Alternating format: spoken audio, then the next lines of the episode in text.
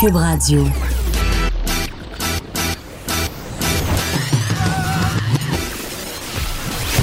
Pour elle, il n'y a jamais de mauvaise question. De 13 à 15. Les effronter. Avec Geneviève Peterson.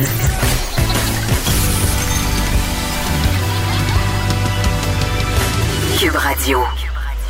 Bon vendredi tout le monde, j'espère que vous allez bien. On est à la veille d'un long congé. Et là, euh, bon, on a une belle fin de semaine de trois jours qui s'en vient. Regardez pas trop Météo Média parce qu'il va y avoir de la pluie, mais c'est pas grave. C'est le soleil dans nos cœurs. Suis-je devenue une animatrice de pastorale suite à la chronique de Master Bugarici hier? Ça reste à voir, je ne pense pas. Mais tout ça pour dire que si vous êtes comme moi, c'est-à-dire très, très, très, très, très, très dernière minute, et que vous n'avez pas encore de plan, eh bien, ne vous en faites pas. Il y aura Frédéric Sauvé, qui est productrice de contenu pour espace.ca. Elle va être ici pour nous conseiller les meilleurs endroits où les passer du temps en automne. Et précision, les meilleurs endroits pour aller passer du temps en automne sans être envahi par des millions de touristes, OK? Parce que je ne pense pas que ça va être New York en fin de semaine. Je pense pas que New York va être dans sa liste parce que c'est l'une des fins de semaine les plus occupées dans la grosse pomme. On, dans la grosse pomme, on oublie, on oublie vraiment cette destination-là. Euh, moi, j'ai essayé cette semaine. C'est vraiment ridicule. Là. Je fais la même chose à chaque année. Puis à chaque année, je suis remplie d'espoir. Je me dis, ben non, mais il va y avoir de la place. Ça va être super. J'ai essayé de me booker euh, deux petites journées dans un hôtel, tu sais, dans les cantons de l'Est. Euh, pas possible. Mais il restait quand même des suites à 1200 dollars la nuit. Quand même avec un petit déjeuner euh, continental le lendemain. Mais euh, c'était hors de, de m'apporter. Tout ça pour dire que tout est bouqué. Euh, donc, je devrais me résoudre à rester à Montréal. Mais c'est pas grave parce que j'ai pris une décision. Je me suis dit, pourquoi pas ne faire du tourisme? Pourquoi pas ne pas faire du tourisme dans ma propre ville? Je vais faire une touriste de moi-même et je vais me promener. Je vais peut-être bien même pousser l'audace jusqu'à aller marcher sur le Mont-Royal. Sérieusement, je pense que ça fait 15 ans j'ai pas fait ça. Je, vais aller voir les écureuils. Je vais être comme une Française. je vais aller sur le Mont-Royal voir les couleurs euh, et penser à vous. Et j'en profite pour dire que lundi, on sera pas en ondes, mais il va y avoir une programmation spéciale. Ça va être du contenu, euh, tout du contenu qui a rapport évidemment à la campagne électorale. Donc, vous pourrez écouter ça. Aujourd'hui, on se parle euh, de plein d'affaires, évidemment, comme d'habitude, et on revient sur cette saga rocambolesque décourageante, les vols de données chez Desjardins. Euh, GIE a fait un gros truc euh, là-dessus. Et là, on apprend que l'auteur du vol de données personnelles de 2,9 millions de clients euh, de Desjardins, et je rappelle, euh, juste pour, juste pour vous tenir au courant, que je n'ai pas encore été capable de m'inscrire à Equifax, au service de surveillance d'Equifax. Pas encore réussi.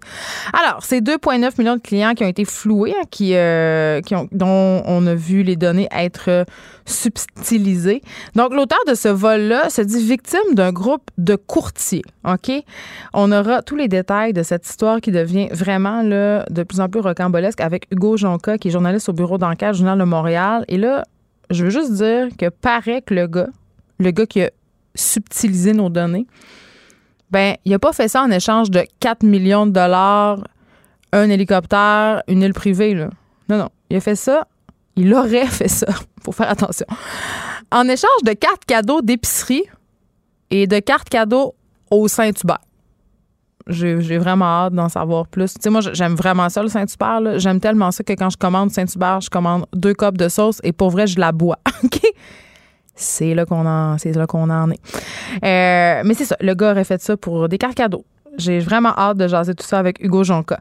Aussi, euh, Extinction Rebellion frappait encore ce matin à Québec devant l'Assemblée nationale. Ils ont déversé un colorant rouge dans la fontaine, tu sais, la célèbre fontaine, c'est super beau, là, située en face de l'Assemblée nationale pour représenter le sang des innocents victimes des changements climatiques. Je veux juste rappeler, si vous vous demandez pourquoi ils ont fait ça, que euh, Extinction Rebellion mène en ce moment des actions de désobéissance civile parce que ce sont, euh, c'est la semaine, en fait, ce sont deux semaines euh, de désobéissance civile et donc Extinction Rebellion qui nous promet plusieurs actions ils ont déjà bloqué le pont, vous le savez, ils ont bloqué des artères à Montréal. Et là, c'était ce matin devant l'Assemblée nationale. Est-ce que ces frappes-là, ces gestes-là découragent la population à soutenir la cause climatique? Madeleine Pilote, côté chroniqueuse au Journal de Montréal, elle vous a posé la question. Elle va aussi nous dresser un portrait de la situation. Et moi, quand je pense à ça, euh, on dirait que mon idée a changé. Je vous explique là j'ai parlé avec une professeure de l'Université euh, de Montréal la semaine dernière à propos de l'action justement qui avait été entreprise sur le pont Jacques-Cartier. Puis je disais, écoute, donc, c'est vraiment une bonne façon de fédérer les gens que de les écœurer? on sait que les Montréalais sont particulièrement écœurés d'être pognés dans le trafic, que c'est vraiment un enjeu majeur ici. Euh, donc, d'écœurer la population qui n'a rien à voir là-dedans, puis de les empêcher de se rendre au travail, de, perturber, si on veut, la cité. Est-ce que c'est vraiment une bonne façon de faire bouger les choses? Parce qu'on s'entend que c'est pas parce que euh, trois Luberlu bloquent le pont Jacques-Cartier qu'il va se passer des affaires que le gouvernement prend des, va prendre des mesures. Sauf que j'entendais un des porte-paroles euh, d'Extinction, Rebellion, parler de cette action-là en particulier et il disait, écoutez, euh, moi, je me lève pas le matin en me disant, hey, ça serait vraiment cool de bloquer le bon genre quartier puis de faire chier tout le monde. C'est juste qu'à un moment donné, on est rendu là. sais, on les a faites, les manifestations pacifiques. On a, on a fait des revendications. Ça fait 30 ans qu'on en parle. Ça fait 30 ans que les scientifiques euh, émettent des alertes par rapport au changement climatique et personne ne nous écoute. Donc, nous, on est rendu à se dire que ça prend de la désobéissance civile pour faire avancer les gens. Et il y a plusieurs experts qui disent que dans les années à venir, euh, ça serait pas étonnant de voir des gestes violents, c'est-à-dire un, certain écologisme radical euh, qui va sans doute euh, voir le jour parce que les gens sont vraiment angoissés, là, surtout les gens de la jeune génération. Ils ont peur pour vrai, ils sont vraiment anxieux et on pourrait penser euh, que c'est un terreau absolument fertile pour des gestes malheureusement violents. On a juste à se rappeler l'enlèvement de Pierre Laporte ici, par exemple, des groupes isolés qui en viennent par, par désespoir pour se faire entendre à poser des gestes complètement euh, répréhensibles. Mais, mais quand même, je me dis, bon, euh, c'est peut-être pas la bonne façon de déverser euh, du liquide rouge dans la fontaine de l'Assemblée nationale, quoique ça fait pas, ça nuit pas aux automobilistes, ça nuit pas à la population, c'est du vandalisme, mais quand même, je pense que c'est rendu le moment d'attirer l'attention. Il n'y a pas de mauvaise façon. Euh, puis perturber la cité, ben quelque part, ça dérange, donc ça attire l'attention euh, des gouvernements. Donc, je suis quand même en train de changer mon fusil d'épaule par rapport à tout ça, de me faire une tête. Euh, et je crois que parfois, ben peut-être les actions d'extinction rébellion, tant qu'il n'y a pas de blessés, tant qu'on brise pas sérieusement le mobilier public, ben, je pense que peut-être ça a lieu d'être. Voilà, c'est dit. C'est la nuit des sans-abri, c'est ce soir et on sait, on en a, on parle avec euh, de ce sujet-là régulièrement. J'ai reçu euh, la présidente euh, de la rue des femmes, ça fait deux semaines ici à ce micro. Le nombre de sans-abri à Montréal augmente de façon évidente. Là. Vous le savez, la station ici à Cube Radio, on est situé en face du métro Berry-UQAM. À Montréal, c'est l'épicentre de l'itinérance. Il y a plus que 250 organismes communautaires qui leur viennent en aide autour du bureau, donc on les voit on les voit, puis euh, on les voit pas à peu près. Les refuges débordent, euh, surtout les ressources pour femmes, on s'en est parlé. Euh, et les ressources, évidemment, sont en manque de moyens. On va parler de la complexité de l'itinérance encore parce que c'est important. et ça touche toutes les régions du Québec. Pas, pas juste Montréal. On parle souvent de Montréal, mais des itinérants et de l'itinérance cachée surtout. On s'expliquera c'est quoi tantôt. ben, il y en a partout dans notre Québec. On va en parler avec Sylvie Boivin. Sylvie Boivin, elle est directrice générale de l'Anonyme. Elle est co-porte-parole de la 30e nuit des sans-abri. Et là, bien évidemment, on s'en sort pas. C'était euh, la prise 2 du débat hier. Euh, c'était animé par Patrice Roy. Et euh, on l'aime, hein, notre Alexandre Moranville-Ouellette, qui est recherchiste ici, mais qui est fan euh, numéro un de politique. Il va être là encore. Vous l'aimez, vous aimez ses analyses. Il va être là pour faire un retour sur le débat d'hier. On aura Catherine Parent aussi. Et là, euh, aujourd'hui, on va se demander avec Catherine Parent, qui est vraiment en charge des affaires du cœur aux effrontés, à l'olbé est amoureux. C'est ce qu'on dirait. On se demande, est-ce que c'est plus dur de trouver l'amour à l'approche de la quarantaine? Euh, puis aussi, euh, fin trentaine. Fin trentaine depuis quarantaine, rencontrer, c'est-tu plus dur? C'est quoi les enjeux? Et j'aurais envie de vous dire, si je me fais à mes amis, tu sais, autour de moi, parce qu'on est pas mal là-dedans. Moi, j'ai 37 ans. Hein. J'ai des amis euh, qui ont, mettons, je dirais, entre 33 puis 45, là. Des amis en couple, des amis séparés. Puis je dirais qu'à vue là, ce qui semble le plus difficile, c'est pas rencontrer quelqu'un, c'est rencontrer quelqu'un qui a de l'allure ou rencontrer quelqu'un qui a un passé réglé. Ça, c'est l'expression fétiche des clubs de, des, euh, des, clubs de rencontres, des sites de rencontres. Je veux rencontrer quelqu'un au passé réglé. Tu sais, c'est quoi un passé réglé? Ben, c'est quelqu'un qui s'est séparé puis qui va pas te parler de son ex toute la journée ou pendant tout le souper. C'est quelqu'un qui en est revenu de sa pensée alimentaire. C'est tout ça, là. Quelqu'un qui a un passé réglé. On va se parler de ça avec Catherine Parent. Euh, là, je veux qu'on revienne, avant qu'on aille à la pause, euh, au cas Hugo Fredette. Le procès d'Hugo Fredette tire à sa fin. Euh, le juge et les jurys sont en train en ce moment d'entendre les plaidoiries de la défense et de la couronne. Et là, à venir jusqu'à date, vraiment, là, tout indique qu'Hugo Fredette, qui est accusé du meurtre, on se le rappelle, de son ex-conjointe, Véronique Bard, aussi du meurtre d'Yvon Lacasse, un aîné dont il aurait pris le véhicule pour fuir avec un enfant de 6 ans. Bien, on pense qu'Hugo Fredette aurait assassiné son ex-conjointe parce qu'il n'acceptait pas la rupture.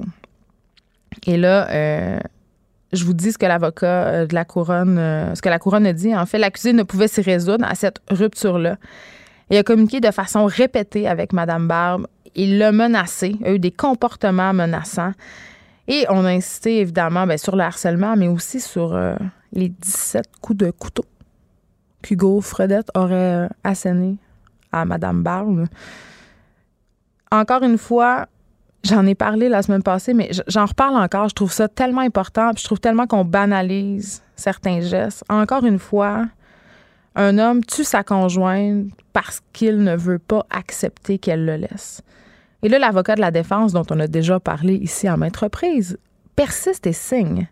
Vraiment, il continue malgré le tollé que suscité dans les médias. Plusieurs chroniqueurs en ont parlé, se sont insurgés. Euh, continue de faire, euh, de baser sa défense en fait sur le fait qu'Hugo Fredette aurait été poussé à bout par Véronique Bard. Euh, il prétend qu'avant de poignarder Mme Barbe, elle-même aurait tenté de lui donner un coup de couteau. Il fait allusion à, dans son plaidoyer, il fait allusion à la médisance, au dénigrement. à la poussée aussi, ce serait tiraillé là, avant les faits. Et là, il dit, et je le cite, si on met tout ça ensemble, ce n'est pas illogique de croire qu'une personne ordinaire, ça, une personne ordinaire, c'est vous puis moi. Ça sous-entend une personne normale, tu sais, comme. Donc, une personne ordinaire aurait pu atteindre son point de rupture. C'est-à-dire, en vient au meurtre.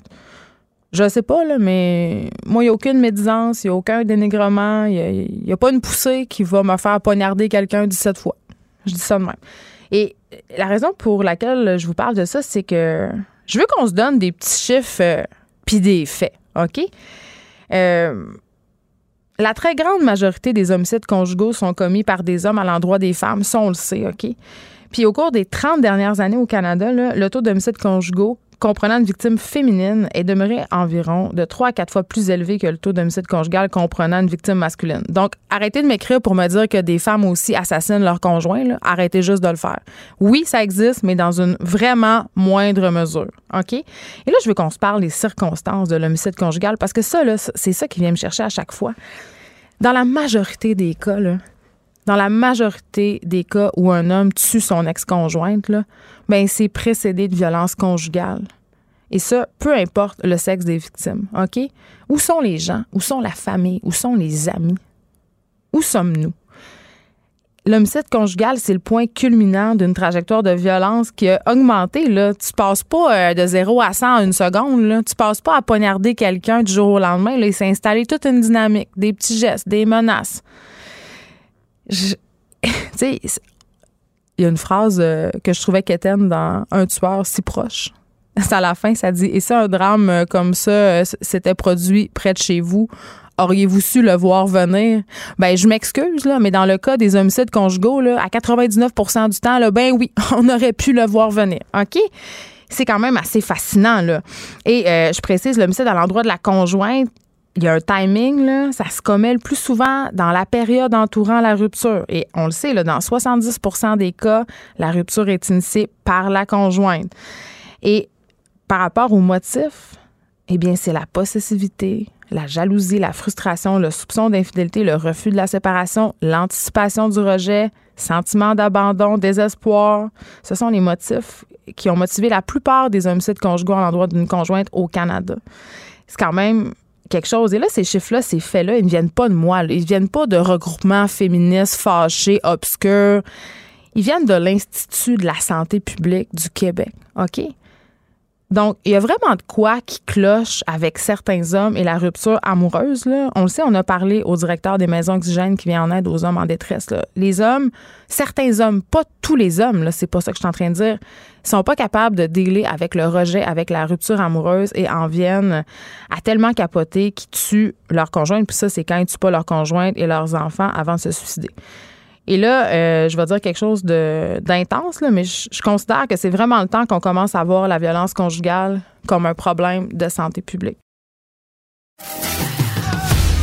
Geneviève Peterson, la seule effrontée qui sait se faire aimer. Jusqu'à 15, vous écoutez Les effrontés. Avant qu'on se parle de l'auteur du vol de données personnelles euh, de Desjardins, je veux juste euh, spécifier, c'est la journée mondiale de lutte contre l'obésité aujourd'hui. On en a parlé hier à Jonathan Trudeau par ailleurs. Et pour l'occasion, euh, plus tard à l'émission à 14h20, soyez à l'écoute, je vais avoir, j'ai décidé d'aller un peu à contre-courant et d'inviter Edith Bernier. Edith Bernier, euh, si vous vous rappelez bien, on l'a reçue il y a quelques semaines, c'est la fondatrice du site web grossophobie.ca, info et référence. Elle était venue nous parler par rapport justement à toute cette histoire avec Nathalie Simard, euh, qui avait fait le front du magazine La Semaine et qui disait Je suis donc bien contente d'avoir maigri et tout ça. donc, elle était venue commenter ça. Et j'ai décidé d'inviter Edith Bernier, en fait, parce que je trouve qu'il faut faire attention à la façon dont on parle de poids, surtout en cette journée euh, de lutte contre l'obésité. Et là, je la reçois aussi parce que, euh, ben, imaginez-vous donc une compagnie pharmaceutique qui produit un médicament pour aider à maigrir qui se cache derrière un communiqué de presse qui a été envoyé à beaucoup de médias et à beaucoup de militantes anti-grossophobie. Euh, où, dans ce communiqué-là, justement, on fait la promotion de la journée contre l'obésité. Donc, euh, assez problématique. Merci. Soyez là à 4h20 avec Edith Bernier. On va discuter de tout ça. Et là, euh, allons tout de suite parler avec euh, Hugo Jonca, qui est journaliste au bureau d'enquête Journal de Montréal, à propos de ce fameux, l'auteur, en fait, de ce fameux vol de données personnelles chez Desjardins. Bonjour, Hugo. Bonjour. Écoutez, euh, moi, je suis tombée en bas de ma chaise quand j'ai lu les révélations du bureau d'enquête. Euh, Sébastien Boulanger d'Orval, en fait, qui est l'auteur du vol, entre guillemets, n'aurait pas touché d'argent comptant pour les données dérobées. Moi, je pensais que c'était payé une île privée. Non, non, non, euh, loin de là. effectivement, il, semble avoir agi en toute naïveté pour aider, en fait, l'ami. Le, le, copain de l'ami de sa, de sa conjointe, en fait, euh, Jean-Loup Lullier-Mas, mhm. et il avait besoin de, de, de, donner, lui, pour partir sa business de prêt, de prêt privé. Et puis, euh, il est allé le voir à partir de 2017. Peux-tu m'aider? Euh, pourrais-tu euh, me donner quelques profils des gens que je pourrais appeler pour leur proposer des prêts privés? C'est un peu comme ça que tout ça est parti. Sébastien Boulanger d'Arval est certainement quelqu'un de très intelligent pour manipuler des, des bases de données. Là, c'est ce qu'il faisait. Il était à la segmentation de marché chez Desjardins, mais certainement pas quelqu'un qui, qui, qui était méfiant, quelqu'un qui euh, qui avait l'intelligence sociale de, se méfier de ce que euh, le Liemas lui demandait. C'est comme ça que finalement, petit à petit, d'abord quelques milliers de profils, ensuite quelques milliers d'autres, puis finalement... On sera en 2,9 millions de clients. C'est ça presque 3 millions. Et là, euh, Hugo Jonca, ce que je trouve quand même assez intéressant et inquiétant dans ce que vous venez de dire, c'est que ce gars-là, là, Sébastien Boulanger d'Orval, justement, il est bon pour manipuler les, les données, tout ça, mais c'est pas du piratage. Là.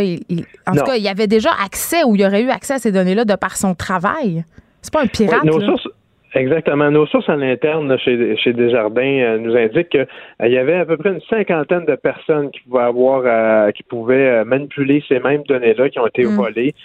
Desjardins nous assure de, de son Desjardins nous a donné très très peu de détails, pas répondu. Ben, ils commandent pas en fait en ce moment.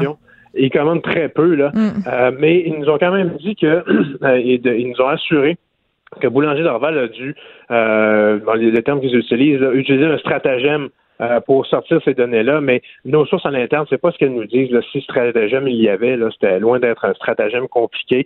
Euh, Monsieur Boulanger d'Orval faisait partie d'une équipe d'une cinquantaine de personnes euh, au marketing qui pouvaient manipuler ces données-là pour faire de la segmentation de marché, donc c'est-à-dire qui a besoin de quoi, qui, pourrait avoir une meilleure carte de crédit, qui aurait peut-être besoin euh, d'une nouvelle hypothèque. C'est ce genre de travail-là qu'on fait dans les départements de, marketing avec des données, avec du big data. Donc, M.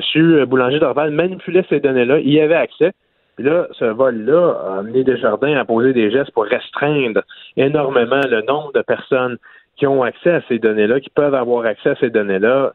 Euh, d'une façon ou d'une autre. Et puis, euh, ils ont mis en branle, là, comme ça, ce qu'ils appellent à l'interne, le projet blanc pour euh, blanc comme pas de bruit sur la ligne, comme comme pas d'information là, mm. blanc comme une page blanche, c'est-à-dire restreindre énormément l'information à laquelle des dizaines de personnes peuvent avoir accès.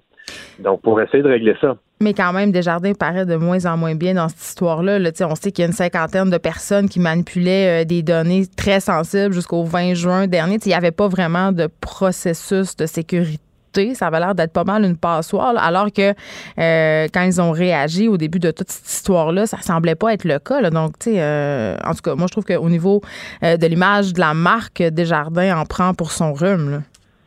Oui, c'est sûr que nous, ben là, je, prêche un peu pour ma paroisse de journaliste, mais c'est sûr que nous, on trouve un peu curieux qu'il n'ait pas communiqué mieux que ça ben. depuis le début de, de cette crise-là chose certaine, euh, c'est pas exactement, c'est pas exactement ce qu'ils ont laissé penser au début. Euh, il y a beaucoup plus euh, d'informations euh, qui a pu circuler, il y a beaucoup plus d'informations personnelles. Les informations confidentielles sont étaient pas très bien protégées. Nous, nos sources à l'interne nous disent que c'est des vieux systèmes qui sont qui gèrent cette base de données là, où se retrouvent nos informations personnelles. C'est-à-dire, bon, à l'interne, nous appellent ça le FMCDI, là, mm. mais disons que c'est l'entrepôt de données de Desjardins, et que c'est des vieux systèmes qui permettent de savoir qui a accès euh, à la base de données quand, mais très, très difficilement en déduisant ça avec d'autres systèmes. Ça a l'air d'être euh, tout. Euh, toute une toute une très compliqué en tout cas là, de, savoir qui a accédé à, quoi à quel moment. puis ouais. Et là, euh, Hugo Jonca, euh, vos équipes se sont rendues là où Sébastien Boulanger d'Orval se terre. Je crois que c'est dans l'appartement de sa conjointe. Euh, comment il a accueilli les journalistes, puis dans quel état il est? Ben, c'est mes collègues de, de GIA qui ont fait ça. Là. Félix Seguin est, allé sur place et puis, écoutez, ils, ils, étaient très nerveux. Ils s'attendaient, ceci dit, à nous voir arriver, un de ces quatre. Euh, puis ben là, ça a été cette journée-là.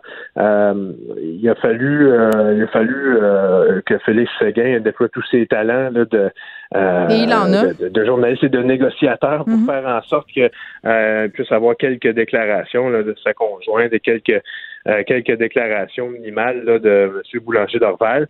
Mais sur certaines, lui, il lui est apparu vraiment effectivement défait, démoli, très, très nerveux. Euh, puis bon, euh, on s'en doute là, euh, évidemment, quand votre nom se retrouve dans les médias comme ça, pas qu'il ne l'ait pas cherché, là, mais on, se doute bien qu'ils doivent un peu se, cacher. Là.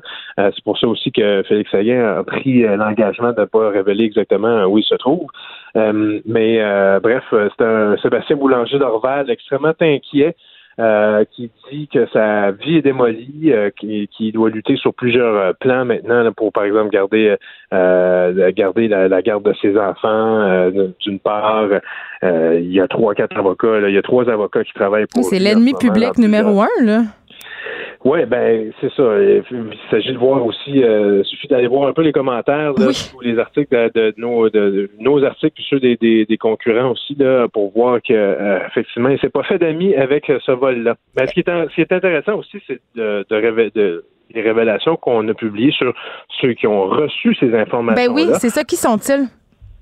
Euh, c'est ben, d'abord euh, Jean-Loup Le Liémas, ça c'est un donc un ami euh, du couple là, du couple Boulanger d'Orval et de sa conjointe. Jean-Loup Le Liémas a parti deux firmes de prêts privés avec un partenaire et puis c'est une firme de prêts privés, en plus, une des deux, la financière Blackstone, s'est faite pincer par l'Office de protection du consommateur l'an dernier pour avoir pratiqué des taux d'intérêt totalement illégaux, allant jusqu'à 467% d'intérêt. C'est du Shylocking c'est vraiment du pur Shylocking. Pour vous donner une idée, le code criminel dit qu'au-dessus de 60% c'est illégal. Puis au Québec, on, on, tolère encore moins que ça. on tolère 35% à l'OPC, à l'Office de protection du consommateur. Il y avait un autre gars qui est en prêt privé qui s'appelle Mathieu Jonca. Lui est aussi euh, courtier hypothécaire. Lui, ensuite, il a obtenu, il aurait obtenu, il faut, faut, toujours utiliser le, conditionnel dans tout ça parce qu'il n'y a pas eu d'accusation euh, nulle part, mais il aurait obtenu les, euh, les informations de Jean Jean-Loup euh, notamment pour alimenter sa business de, de, courtage hypothécaire. Il y a même une personne qui m'a appelé euh, hier soir en me disant je viens de signer avec lui. Euh, il m'a contacté quand mon hypothèque chez Desjardins a pris fin. C'est comme ça qu'il l'avait su. Exactement. Puis cette personne-là a été victime, euh, elle aussi, là, du vol de données. Donc, euh, je pense qu'il n'y a pas vraiment de hasard là. Et puis lui, il est en business aussi avec euh, François Baillargeon-Bouchard, qui est un conseiller financier. Donc, lui aussi a intérêt à avoir ces données-là pour trouver des nouveaux clients. Donc, savoir que, bon, vous, votre carte de crédit est pleine, peut-être que vous seriez un bon candidat pour vous faire proposer un prêt euh, à court terme. Euh, peut-être que vous, euh, peut-être que votre hypothèque arrive à échéance puis que c'est le temps de renégocier. Donc, je vais vous appeler grâce au fait que j'ai les informations confidentielles sur, sur, sur vous. J'imagine que ces gens-là vont être rencontrés par les policiers, là, je peux pas croire. C'est déjà le cas. Elles ont déjà été même perquisitionnées. Il y a eu des perquisitions. chez chez Jean Cop, chez Bayer-Jean Bouchard, comme hmm. comme chez Luliemas. Chez Luliemas, il y a eu une perquisition très tôt, en fait, euh, euh, en début juin. La police de Laval s'est pointée euh, à des centaines de kilomètres de Laval, à Montmagny, dans leur bureau de prêt privé, avenue de la Gare. Donc, dans ces bureaux à lui, là, de prêt privé qu'il a avec son partenaire. Et puis, une perquisition, donc, dès le, le début juin là-bas. Une gang de pas propres. Est-ce que vous savez, euh, Hugo Jonca, en terminant, si Sébastien Boulanger d'Orval euh, parlait des victimes? Non, il a pas. Euh, il, était assez concentré sur sur son cas quand hmm. quand mon collègue l'a rencontré. il parlait surtout de ses problèmes et du fait aussi qu'il voudrait que les projecteurs se braquent un peu sur ces, ces autres personnages-là dont je vous ai parlé, dont je viens de vous parler. Mais là, c'est quand même lui qui les a donnés les données. Pardon? c'est quand même lui qui les a volés, les données, on s'entend. Tout à fait, tout à fait. C'est lui qui est à l'origine de tout ça. Lui, il dit qu'il a été manipulé un peu par tout ce monde-là, surtout là, par euh, Jean-Louis Leliémas, puis mm. euh, euh, qu'il se rendait pas compte dans quoi il, s'embarquait. Donc, euh, c'est bien sûr qu'on les, gens qui ont sont qui sont fait voler leurs données personnelles peuvent accueillir ça avec beaucoup de scepticisme. J'en suis. Oui, c'est ça. Donc, euh, Hugo Jonca, merci. Vous êtes journaliste au bureau d'enquête du Journal de Montréal. Évidemment, c'est un dossier qu'on va continuer à suivre. Moi, j'ai envie de dire, là, je, ne sais pas, là, mais scraper ta vie pour des cartes cadeaux, je, on dirait que j'ai de la misère à croire ça. Je, c'est pas un petit clin, ce gars-là. Là. Il a fait des études, c'est un gars qui a étudié en marketing, c'est un gars qui est un pro des bases de données. Dire après, j'ai été manipulé par mes amis pas fins, là. C'est se positionner en victime, quoi de plus? Geneviève Peterson, la seule effrontée qui sait se faire aimer. Jusqu'à 15, vous écoutez Les effrontés. Je le sais pas, euh, Madeleine, puis l'autre côté, si tu vas te faire aimer avec euh, ton sujet. Parce qu'on se parle, on va parler euh, d'Extinction Rebellion, un organisme de désobéissance civile. Je sais pas ce qu'on peut dire organisme, mais un mouvement de lutte euh, contre le. En fait, qui, qui s'attarde vraiment. ont un seul thème, le réchauffement climatique. Mm. Et ils se font pas vraiment aimer.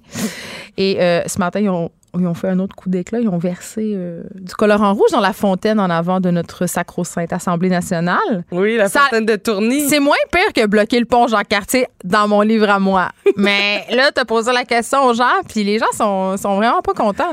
C'est ça. Donc, euh, en parcourant l'actualité cette semaine, euh, vous commencez peut-être à me connaître. Je, me pose des questions et une question qui m'a frappé de prime abord, c'est je me demandais est-ce que c'est les frappes que King Sanction Rebellion fait découragent la population à soutenir la cause climatique. Ben, c'est ça que j'observe, en tout cas, si je me fie à ce que j'entends. Oui, à ce qu'on entend, et ça, ça, a suscité beaucoup de réactions, notamment euh, sur le web, et euh, c'est là-dessus que j'ai parcouru là, pour un peu tenter le pouls euh, de la population par rapport à ça. L'exégèse du web, c'est ce que tu me dis. Oui, donc j'ai vraiment... J'ai parcouru, et ce que j'ai lu, c'était pas toujours super jovial, et je comprends, mm. je peux comprendre la, la frustration de certains des, des internautes par rapport à ces faits-là. Et euh, ce que j'ai découvert dans le fond, euh, donc les, les, messages que les gens voulaient dire, qui étaient le, plus populaire, comme on pourrait dire, c'est qu'ils ont troublé en gros la paix sociale et euh, que ce serait de mettre dans le cerveau de la jeunesse que c'est correct de désobéir aux lois, puis que c'est peut-être pas la meilleure solution J'avais un autre, une autre personne qui dit c'est peut-être pas la meilleure solution de faire des frappes de gens puis de nuire à la population, mais qu'est-ce qu'on fait quand le gouvernement écoute pas? Ben, c'est ça. Moi, je parlais avec une prof de l'Université de Montréal la semaine passée, puis elle me disait exactement la même chose. C'est un mm. peu la logique de on fait pas d'omelette sans casser des œufs. Mm-hmm. C'est sûr que c'est poche quand c'est toi, la personne qui est poignée dans ton auto sur le pont Jacques-Cartier. C'est sûr que c'est poche pour les fonds publics parce que c'est nous, finalement, qui allons devoir payer le, le, lavage de la fontaine. tu sais, on, va être réaliste, c'est ça qui va se passer. Mais quand même, c'est vrai. Puis j'entendais différents experts euh, récemment dire écoutez, là, on va en avoir de plus en plus euh, des actes de genre, des actes de désobéissance civile. Et comptons-nous chanceux que ce ne soit pas des actes violents parce que je veux quand même le préciser là, parce que je pense qu'on mélange beaucoup d'affaires. Mm. Puis moi aussi, j'en ai vu des commentaires passer. Extinction, rébellion ne font pas la promotion du terrorisme, par exemple, ou de la violence. Non, c'est la désobéissance civile. Oui, c'est des actions qui vont être prises, qui vont être extrêmes, mais jamais euh, on va mettre la vie en danger là, des, des citoyens. C'est ça, parce que les experts, euh, en ce moment, quand même, ont émis l'inquiétude selon laquelle on pourrait voir point une certaine forme de radicalisme écologique, mhm. puis on pourrait en venir à des gestes euh, violents. Ben parce que aussi c'est un mouvement qui prend de l'ampleur de un et c'est un mouvement mondial les aussi. Les gens sont hein. inquiets pour leur survie. Oui, dans les dernières, euh, dans les, ben, dans la dernière semaine, il y a eu des frappes un peu partout à travers la planète, là, notamment à Londres, euh, Paris, Berlin, Sydney. Par exemple, à Londres, euh, c'était un militant cette semaine qui s'est attaché au fuselage d'un avion de British Airways. Dans le fond, il était, il était près de, ça, de ce fuselage-là. Non, c'est pas doux du tout. Et donc, ça, ça a un peu monopolisé l'aéroport, ça a empêché des avions de partir ça l'a retardé les départs, etc. Et il y a même un manifestant à Londres qui s'est acheté un billet d'avion et donc entre dans l'avion et l'avion n'a pas pu décoller parce qu'il n'a jamais voulu s'asseoir. Ben. Donc, c'est un moyen comme un autre. Encore pas violent. C'est pas violent. La vie des autres n'est pas en danger. Euh, c'est la vie qui s'en trouve affectée, mais jamais, là, on va, on va euh, mettre en danger la vie euh, des autres parce que le but, un peu, de ce mouvement-là, eh bien, c'est que les gens rejoignent le mouvement. Donc, on veut pas mettre, se, trop se mettre la population à dos, mais ça a quand même eu cet effet-là. Il y a même des gens qui envisagent un recours collectif contre les grimpeurs du pont mardi. Hey, calmez-vous, là. Calme. Tu sais, pour vrai, là, sérieux on dit qu'il faut qu'ils soient condamnés pour leurs actes et effectivement, on parle d'actes illégaux. Donc, euh, c'est important qu'ils soient. Ils étaient prêts, ils savaient, ils sont allés en toute connaissance de cause et ils l'ont dit. Exact. Et moi, j'ai parlé à une fille, euh, Coralie Laperrière, qui était déjà venue à l'émission, euh, qui mhm. fait partie de la cellule montréalaise de Extinction Rebellion.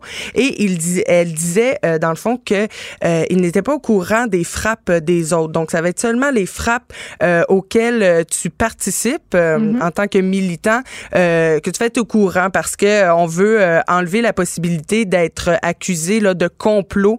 Donc vraiment, c'est juste si tu es concerné, comme par exemple sur le pont, c'est les trois personnes concernées qui savaient que c'était à telle heure. C'est pas hiérarchique non plus, c'est autogéré. Oui, exact. Donc c'est c'est indépendant les cellules. Ouais. Oui, c'est ça. Puis ils organisent d'ailleurs des activités de financement, comme je sais qu'il y a un party d'Halloween à Montréal pour eux le, 31. des fois, ils sont ils font pas juste bloquer le pont. Là. Ils ont organisé une manifestation cette semaine où il invitait les gens à venir manger du gâteau. Oui, exact. Donc, ça se veut quand même ludique. festif, euh, ludique.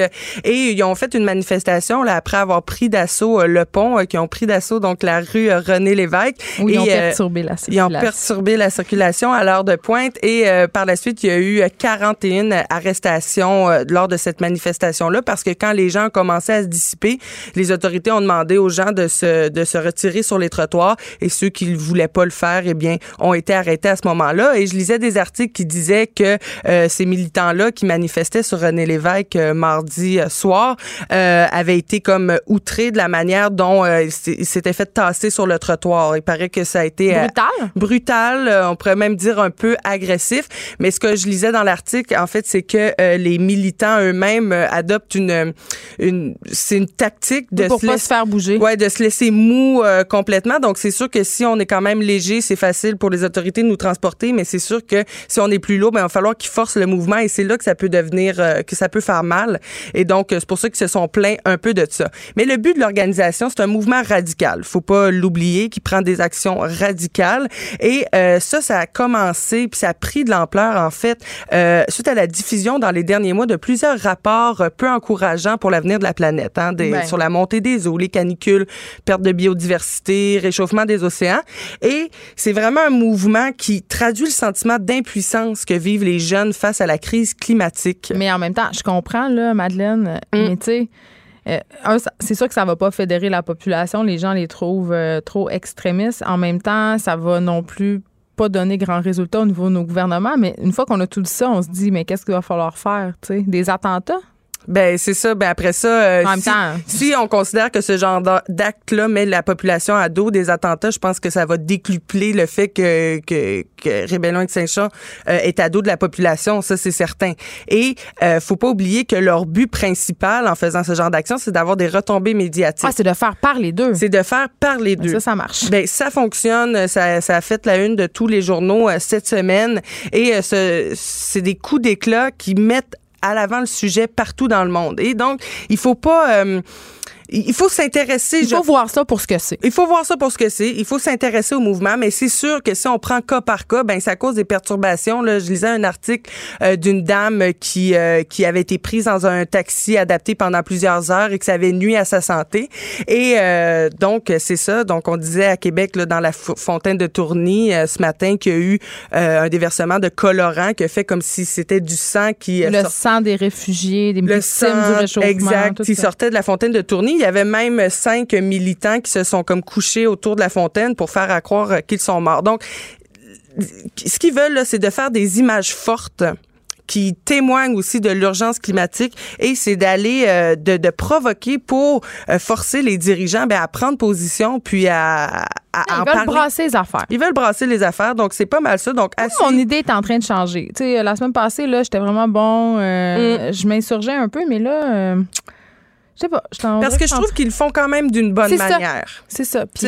C'est pas trop. C'est radical, mais c'est pas. C'est pas violent. C'est pas violent. Et donc, euh, je pense qu'il va falloir euh, les suivre parce que dans les prochaines semaines, d'autres frappes euh, vont avoir lieu. Parce que ce sont les deux semaines là, de la désobéissance civile. Exact. les deux semaines. Donc, pour les prochaines semaines, attelez-vous. Là, je pense qu'il va y avoir plusieurs frappes. prenez votre vélo. Il va en avoir d'autres à Montréal. Oui, prenez votre vélo. Hey, Madeleine, puis de l'autre côté, il nous reste un petit peu de temps. Cette semaine, il y a une étude publiée par Statistique Canada euh, on se parle de la parité entre les salaires des hommes et des mm. femmes. Est-ce qu'elle sera bientôt atteinte, cette fameuse parité-là? Eh bien, j'ai fait mes recherches et malheureusement, ce n'est pas pour bientôt, euh, ma chère Comment ça, je suis pas surprise? Et on évalue à, euh, dans plus de 200 ans, l'atteinte la parité mondiale. on va être morte! Littéralement, on va être mort. On va être morte à moins qu'on découvre un, euh, un, un, remède, pas un remède, mais du moins un élixir de vie éternelle. Pour peut-être pourrions-nous voir euh, effectivement ce genre euh, de, de truc. Mais donc l'étude est sortie, ça nous donne des données de 2018 qui vont être comparées aux données de 1998. Donc en 20 ans, il y a des choses qui ont bougé, des choses qui ont changé, mais pas tant que ça. C'est ça qu'on qu'on constate en regardant l'étude. C'est combien l'écart C'est comme 4 4, je pense. Hein? Oui, c'est 4 et 13 pour oh, l'instant. très précis. 4 et 13 de l'heure. Donc, un homme va faire 4 et 13 de plus qu'une femme de l'heure. Et en 1998, c'était 5 et 17. Donc, on a à peu près gagné 1 dollar, les femmes, ben, euh, en 20 ans. Ben, c'est euh, toute qu'une avancée. C'est toute une avancée. C'est l'ironie dans le ton de ma voix. oui, exact. Donc, ah. c'est. Le coût de la vie, lui, a quand même augmenté. Ben, exact. Le coût de la vie. Puis, on sait que être une femme, ça coûte plus cher aussi, euh, juste de vivre, là. juste tout ce qui est les produits, produits hygiéniques, etc. On le sait que les femmes dépensent plus à ce niveau-là. Aussi, il y a deux fois plus de femmes qui travaillent à temps partiel que les hommes. dans des emplois précaires aussi. Là. Toujours en 2018, il va y avoir moins de femmes qui vont accéder à des postes, postes de cadre et c'est surtout ça qui va influer. Ensuite de ça, les causes, ils sont pas toutes euh, bien claires. En fait, on va dire euh, que euh, il y a plusieurs causes qui sont floues, qui sont difficiles à évaluer pour évaluer l'iniquité salariale. Et dans ces causes-là, difficiles à évaluer, ben on a l'interruption du travail dû à des grossesses, mm, mm, la discrimination liées au sexe, euh, la négociation salariale aussi, euh, que les femmes vont peut-être être moins requins euh, à ce niveau-là aussi. Les femmes sont pas moins requins, ils sont conditionnés à ne, à ne pas négocier leur salaire puis à demander toujours moins parce que l'ambition, une qualité n'est, qui est très bien vue chez les hommes, est plutôt oui, et se contenter de peu. je me garde, excuse-moi. Mais c'est bon, c'est ça qu'on veut. Je, trouve, je trouve qu'il faut s'insurger par rapport à ça. Ben et à ceux qui pensent que c'est pas vrai l'iniquité salariale, eh bien, allez vérifier vos données parce que c'est très présent et c'est présent fortement au Canada et dans les autres pays, il se l'est encore plus dans les pays moins développés. Donc, c'est un problème. C'est un problème qu'il faut, euh, qu'il faut adresser au Canada, mais qu'il faut adresser aussi partout dans le monde. Et euh, il y a aussi des domaines qui sont moins accessibles pour les femmes. 40 40 de la raison de cet écart là, entre les hommes et les femmes au niveau du salaire est due au fait que les femmes, il y, a certains domaines qui sont moins accessibles pour elles. Par exemple, la construction, la fabrication et l'extraction, qui sont des domaines en pleine croissance et qui font que les, les, femmes sont plus ou moins intéressées ou du moins sont pas conditionnées à aller dans ce genre de métier, ce qui fait que ça donne avantage aux hommes et les chiffres nous le prouvent. Il n'a pas encore la parité et je me dis que peut-être dans 20 ans, euh, ça va être encore juste un dollar et selon moi, c'est pas assez. Sais-tu euh, dans quel domaine les femmes gagnent largement plus que les hommes et ça depuis toujours? Lequel? La pornographie. Bon. Ah, c'est tout dire. Continuez à consulter euh, la porno. Non, va... continuez pas. Merci, Madeleine. De l'autre côté, on peut te lire dans le journal de Montréal. Geneviève Peterson, la seule effrontée qui sait se faire aimer. Jusqu'à 15. Vous écoutez Les effrontés. Le nombre de sans-abri qui, on le disait, augmente de plus en plus de façon évidente là, à Montréal, mais pas juste à Montréal. Le problème euh, de l'itinérance, ça touche à toutes les régions du Québec. Et ce soir, ça sera la 30e nuit des sans-abri la semaine prochaine. On me chuchote la semaine prochaine. Mon invité est vraiment plus à ses affaires que mon dossier de recherche. Sylvie Boivin est là. Elle est directrice générale de l'Anonyme et co-porte-parole pardon, de la 30e nuit des sans-abri qui aura lieu la semaine prochaine. Tout à fait. Bonjour, Madame Boivin. Bonjour. Écoutez, euh, je vais être super franche avec vous. Moi, j'avais jamais entendu parler de ça, la nuit des sans-abri. C'est quoi? En fait, la nuit des sans-abri, c'est un moment pour sensibiliser la population à la réalité de l'itinérance. OK. Ce n'est pas un moment où on va euh, axer à donner plus de services aux populations parce qu'il y a une multitude d'actions qui se font euh, au cours, en cours d'année. C'est vraiment un moment pour sensibiliser les gens à ce que c'est l'itinérance. Donc, c'est un moment donné dans une année où, cette année, 30 villes vont euh, avoir un moment où on va marcher euh, pour parler de l'itinérance, mais aussi avoir un, événement spécifique dans un endroit à Montréal. C'est dans Hochelaga Maisonneuve cette année. OK. On n'arrête pas de dire euh, l'itinérance augmente, puis on parle d'itinérance cachée aussi. J'ai envie qu'on se dresse un portrait. Est-ce que c'est vrai que ça augmente à ce point-là? Puis c'est quoi l'itinérance cachée? En fait, c'est très complexe de parler d'itinérance parce que ce qu'on est capable de voir, c'est l'itinérance chronique. Mais on dirait que c'est comme le préjugé qu'on a, le, le quêteux. C'est ça. Et ça, c'est un, un, un, préjugé, effectivement, vous l'avez oui, nommé. Oui. En fait, la particularité dans l'itinérance, c'est que l'itinérance, c'est beaucoup plus vaste que ça et c'est pour ça qu'on a une multitude de réponses à des besoins d'itinérance. On parle pas tant que ça quand on parle d'itinérance chronique des jeunes, des femmes, des populations euh, migrantes. On parle pas vraiment de ces populations-là. On parle, comme vous le dites, des personnes qui sont plus visibles, qui ont de l'air à quêter sur le coin de la rue, euh, qui euh, occupent l'espace public dans un parc, etc. Quand on parle d'itinérance cachée, on va parler davantage euh, des femmes qui se sont séparées, qui se retrouvent sans logis fixe. On va parler de jeunes qui ont quitté la, la maison, mais faute d'emploi, se retrouvent à dormir chez un ami une fois, l'autre soir chez un autre, trouver une blonde une semaine. Donc, de ne pas avoir l'assurance d'un logement fixe, sécuritaire euh, pour eux, c'est une forme d'itinérance. Ça, c'est partout au Québec. Là. Partout au Québec. Pas juste dans non, non, c'est pas juste au centre-ville non plus. On, peut, on a pu le voir, là, si on, on se promène un peu à Montréal, ça s'est excentré, l'itinérance. On en a eu beaucoup au centre-ville, on en a encore, mais somme toute, si on va dans les quartiers plus au nord, à l'est ou à l'ouest de la ville, on a encore des, euh, des personnes en situation ou à risque de devenir itinérantes. Oui, puis c'est-tu moi, Calcine, où il y a comme des espèces de flots migratoires, en guillemets, d'itinérance? Parfois, ils sont dans certains secteurs, euh, on les chasse. Après ça, ils se retrouvent ailleurs. J'en ai vu à Laval. Euh. Tout à fait. Vous avez euh, pas tort. Tu sais, à un moment donné, on décide de faire le ménage dans un parc. Là, ouais, ça on règle pas plus. le problème. On... on le déplace. Ouais. On le déplace. Et euh, le problème aussi, c'est que euh, les gens ont peu de revenus. Hein. Si on regarde un chèque d'aide sociale qui est autour de 650 dollars, tu peux pas te, lo te loger, nourrir, te nourrir, euh, à faire des activités, acheter des vêtements adéquatement, vivre adéquatement avec ce montant-là. Surtout pas dans une grande ville comme Surtout Montréal. pas comme dans une grande ville. Si on regarde aussi la panoplie euh, de diversité de logements qui existe pour les plus nantis. Mais si on regarde le logement social, il est manquant. Euh, le nombre de, réponses à du logement est manquant à Montréal. On n'a pas suffisamment de logements euh, avec des ressources qui peuvent soutenir aussi ces gens-là. Alors, ça, devient, ça fait en sorte que les personnes se retrouvent sans domicile fixe. Moi, j'ai une question euh, pour vous, Sylvie Boivin. Vous qui êtes aux premières lignes, avec l'administration Plante, mettons, Valérie Plante quand même, qui se targue d'être une, grande humaniste, est-ce que vous avez vu un changement par rapport à, la ville de Montréal, par rapport à l'attitude face aux problèmes d'itinérance? Ben, en fait, c'est complexe parce que là, on va parler de politique. Les politiques. Ben, en même temps. oui. Ben, c'est. Comment ne pas en parler? Je veux dire, fait. ça fait quand même partie de la solution. Totalement. Euh, on, nous, on travaille avec des acteurs terrain, on travaille avec la santé publique. Nous, l'Anonyme, entre autres, on est un organisme de santé avec des intervenants Mais vous manquez de fonds. Oh, tous les groupes manquent de fonds. Faut mm. être honnête, là, ça fait des années qu'on est... Tous les groupes ont des difficultés à rencontrer les besoins des populations parce qu'il y a des populations qui ont des besoins. Puis malheureusement, les sommes ne sont pas rendez-vous. Elles sont municipales, fédérales et provinciales. Le soutien peut venir de chacun des paliers en fonction là, de, de, je dirais, des, des dossiers qui les incombent. Si on parle de, mettons, la santé publique, c'est provincial si on parle de euh, la police, admettons, on va parler de la police, des enjeux liés à la cohabitation sociale. mais c'est ça, mais les maires, c'est ça, une instance directe, là, parce qu'on a vu des maires qui étaient très sévères, qui voulaient justement qu'on fasse des ménages. Il y en a d'autres qui sont plus tolérants. C'est ça. On parle d'un plan d'action montréalais. On a un plan d'action qui découle d'une politique provinciale mm. qui a eu, euh, qui est acceptée en 2006, si je me trompe pas. Je voudrais pas me tromper dans les dates, mais c'est autour de là où ça a été une bataille de longue, de longue haleine pour arriver à avoir une politique en itinérance. Euh, on a encore du travail à faire. Il y a des actions qui ont été posées, qui ont amélioré. On parle de 3000 logements sociaux qui se sont ajoutés euh, au parc euh, immobilier. On parle de services d'injection supervisés provincial qui n'existaient pas il y a quelques années. Vous, quand vous vous promenez, vous en distribuez du matériel oui, d'injection? ça fait partie, un de nos mandats, ça fait partie euh, effectivement d'un de nos mandats. Puis ceux qui pensent que ça contribue au problème de la toxicomanie? En fait, ça fait en sorte de réduire les impacts négatifs plutôt que de contribuer. Par exemple? Exemple, quelqu'un qui utilise du matériel d'injection euh, non stérile va, a, la possibilité de contracter ou de transmettre le VIH ou une hépatite C. Une personne qui consomme des drogues, elle consomme des drogues. Elle a un comportement actuellement qui a un impact sur sa santé.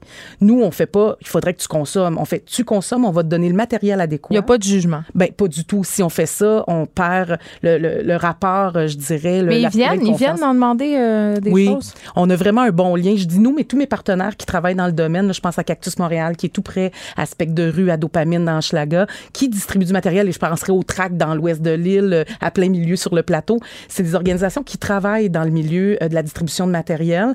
Ça a été difficile à faire comprendre aux citoyens, mais une personne qui consomme, on réduit. Je fais souvent le, parallèle avec Nez Rouge. Nez Rouge, c'est une approche de réduction des méfaits. On dit pas, va pas en partir, va pas faire le party avec tes chums, bois pas d'alcool. On dit, si tu y vas, fais-toi raccompagner. Ben, en amont, il faut essayer de faire un peu de prévention quand même. Bien sûr, et on fait de la prévention euh, toujours. On, est là, nous autres, pour accompagner les personnes avec les comportements qu'ils ont, mm. en tendant des perches, en leur offrant des possibilités. En même temps, c'est leur choix, et leur choix qui est des fois des, des choix de bout de ligne euh, suite à un parcours difficile difficile, peu importe les raisons qui les ont menés à consommer des drogues par injection par inhalation. Nous, on est là pour leur offrir des opportunités d'améliorer leur qualité de vie. On n'est pas là pour les juger. Euh, on est là pour les accompagner dans le reste de leur parcours. Un répit peut-être aussi? Oui. on dit souvent que c'est un moment euh, de pause parce que la rue n'est pas facile pour un homme, pour une femme. Non, ben, parlons-en. Euh, sport posant dans la rue, surtout pour les femmes. C'est très difficile pour les hommes, pour les femmes. Pour les femmes, il y a un danger assez imposant aussi. les femmes peuvent être violentées, peuvent être, peuvent être victimes de viol, d'agression. Euh, et on a vu une sortie il n'y a pas si longtemps de la rue des femmes qui disait que oui, ils sont 30 ici. Femmes, oui, 30 femmes par jour. Euh, parfois, on devait refuser l'accès à 30 femmes ben, par jour. C'est ça, parce qu'il y, a un autre préjugé qu'on a, je pense, c'est de penser, euh, à Montréal, il y a tellement d'organismes qui viennent en aide à ces gens-là que tout le monde a un lit le soir, sont bien, sont bien, sont bien, ils mangent trois repas par jour. Ce n'est pas le cas, malheureusement. On aimerait bien pouvoir offrir ça, mais ce n'est pas le cas. À Montréal, il y a une multitude de personnes qui se retrouvent sans, sans, domicile et qui n'ont pas accès au refuge pour une multitude de raisons. Parce qu'ils consomment des drogues, parce qu'ils ont un animal de compagnie, parce qu'ils sont en couple. Il y a peu de ressources adaptées. Parce qu'ils sont en couple? Ben, en fait, les refuges sont existants, qui sont existants pour la plupart. Ils sont non mixtes. sont non mixtes. Alors, si vous avez un copain que vous viviez la rue ou pas, vous avez envie d'être avec votre conjoint le soir, ben vous j'imagine que c'est plus les jeunes. Là. Vous faites allusion aux jeunes. On a des jeunes, mais on a des adultes aussi qui refont une vie, qui se refont une vie, qui malheureusement ne peuvent pas vivre leur vie amoureuse avec leur conjoint parce qu'ils sont en situation de grande précarité, mais qui n'ont pas d'endroit pour dormir avec leur conjoint. Alors ça, c'est un des facteurs. Mais avoir un chien, c'est un, c'est, un facteur d'exclusion. Consommer des drogues, devoir sortir pour consommer, pour c'est un facteur d'exclusion. C'est pas que les refuges ne veulent pas, mais il faut comprendre qu'à un moment donné, il y a des règles. Il faut travailler à, élargir ou à faire, à permettre aux gens d'avoir des accès euh, des accès dans des refuges en limitant les barrières. Parce qu'il y a beaucoup de barrières euh, pour ces personnes-là. On comprend aussi le, la logique. Là. Plusieurs personnes dans une organisation, on essaie que ce soit le plus sécuritaire, le plus simple possible. Puis on comprend on comprend, mais ça a un impact quand même. Et il y a beaucoup de gens, euh, pour avoir travaillé dans l'autobus quelquefois, mon équipe est, est, là davantage toutes les nuits, mais il est difficile de trouver un refuge à 2 heures du matin pour quelqu'un. Ben, et surtout peut-être quand on a des problèmes de santé mentale, parce que j'ai envie de vous raconter une anecdote. Sylvie Boivin. Euh, L'autre fois, j'étais près du quartier chinois. euh, près de la mission Old Bravery, je crois, qui est par là-bas. Et il y a plusieurs sans- sans-abri qui se sont fait des petits campements là, derrière un parc euh, en arrière de là. Et il y avait. euh, et là, je m'excuse, OK? Oreille sensible, vous êtes prévenus. Il y avait un, un sans-abri qui se masturbait vraiment intensément. Là, de- il semblait complètement ignorer qu'il y avait la ville entière autour de lui. Il était dans son campement, puis il faisait ça. Puis il y avait des apparemment des problèmes de santé mentale, mais on en voit de plus en plus. Moi, j'ai- les gens étaient scandalisés. Moi, j'étais plus, pas vraiment scandalisée, j'étais plus peinée parce que je voyais. Ce que vous me parlez, c'est c'est l'accès aux soins de santé. Ben oui. C'est une problématique aussi. Vous et moi, je ne sais pas si vous avez un médecin de famille. Non. Hein, ben regardez, on pourrait juste parler de vous. C'est difficile J'en ai d'avoir- pas. C'est difficile d'avoir accès aux soins de santé parce que Quand on a des ressources. euh, imagine quand on a des ressources.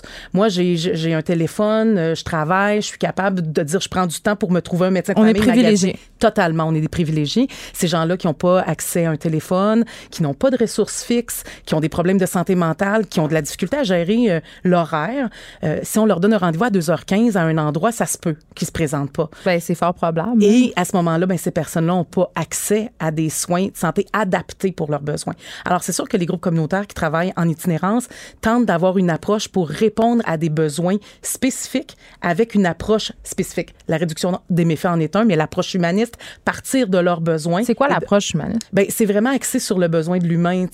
nous, on, on pourrait mettre une multitude de règles.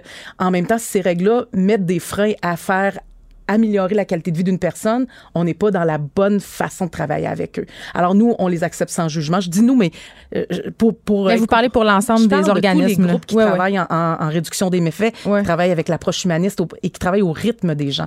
Moi, je voudrais bien que des gens soient en meilleure santé puis qu'ils ne consomment pas de drogue, mais le jour qu'ils ont décidé de faire ce choix-là, qui est un choix, comme je vous dis, de bout de ligne pour la plupart du temps, il faut les accompagner, puis le, le jour qu'ils auront créé un lien assez significatif avec nous, puis qu'ils voudront améliorer leur quali- qualité de vie, on sera là. Et s'ils ne veulent pas l'améliorer, là, parce qu'ils ont décidé que c'était ça, il faut accepter ça.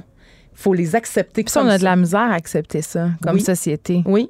Oui, c'est difficile parce qu'on on, on voudrait euh, que ça aille mieux. On- et, en même temps, c'est on- n'aime pas ça de voir des gens dans la détresse. là. Il y a personne qui dit waouh, c'est le fun, il est dans la détresse. Mais il faut pas aller de l'autre côté non plus en disant ben elle l'a voulu parce que Ben ça, c'est écoute, il y a beaucoup Dans le de monde qui pense ça. là. C'est un choix, ils ont juste à se botter le derrière. Ouais, mais vous les voyez aujourd'hui et on ne connaît pas le parcours des 30, 40, 20, 10 dernières années de ces individus-là. Alors difficile de juger. C'est vrai que n'importe qui peut se ramasser dans la rue. N'importe qui peut se ramasser à la rue. Il suffit d'un choc important, une rupture. euh, Ouais, c'est quoi le de pattern?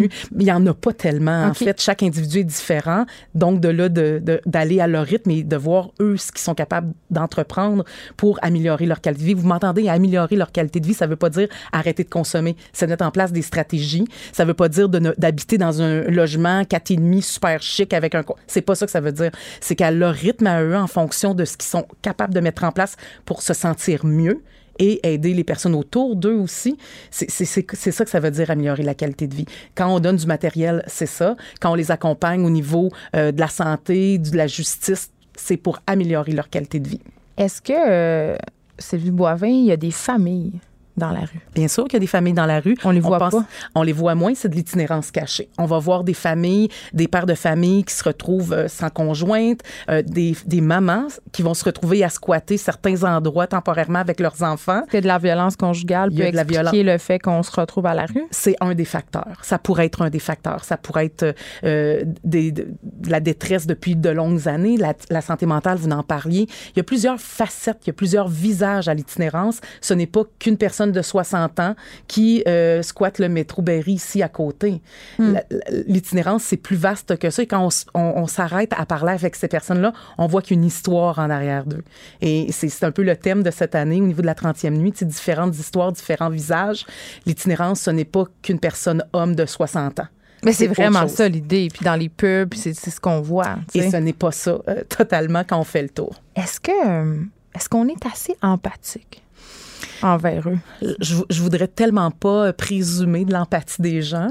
Euh, Mais peut-être pas, pas- pas une empathie individuelle, mais en ce moment, on est en pleine campagne électorale. et oui. Socialement, sais, politiquement, est-ce qu'on est assez empathique? Parce que ces gens-là, ils sont ignorés. On, ils vont pas voter, ça, c'est bien clair, pour des raisons évidentes. On travaille actuellement à mettre en place des stratégies. Euh, il y a des gens qui travaillent à euh, permettre aux citoyens, c'est des citoyens, à permettre aux citoyens euh, qui vivent la rue de voter. Ça, c'est une initiative qui ça est les géniale. intéresse? Ben, vous seriez surprise à quel point ça intéresse les gens de on a faire- l'impression qu'ils sont déconnectés complètement, puis qu'ils s'en foutent, puis qu'ils croient pas au système. Ben, il y a, ça, on en a une portion de personnes plus marginalisées qui vont Ouais. dire je me dissocie euh, de notre société, mais la majorité des gens sont intéressés par leur sort. Il y a personne qui fait euh, mon Dieu que j'ai pas envie que ça s'améliore pour moi puis que j'aille un logement fixe moins Ouais. cher, tout ça. Là. Euh, On est en campagne électorale, évidemment qu'on a envie d'interpeller le fédéral dans ce contexte-ci pour dire vous avez votre vous devez vous impliquer au niveau social des populations.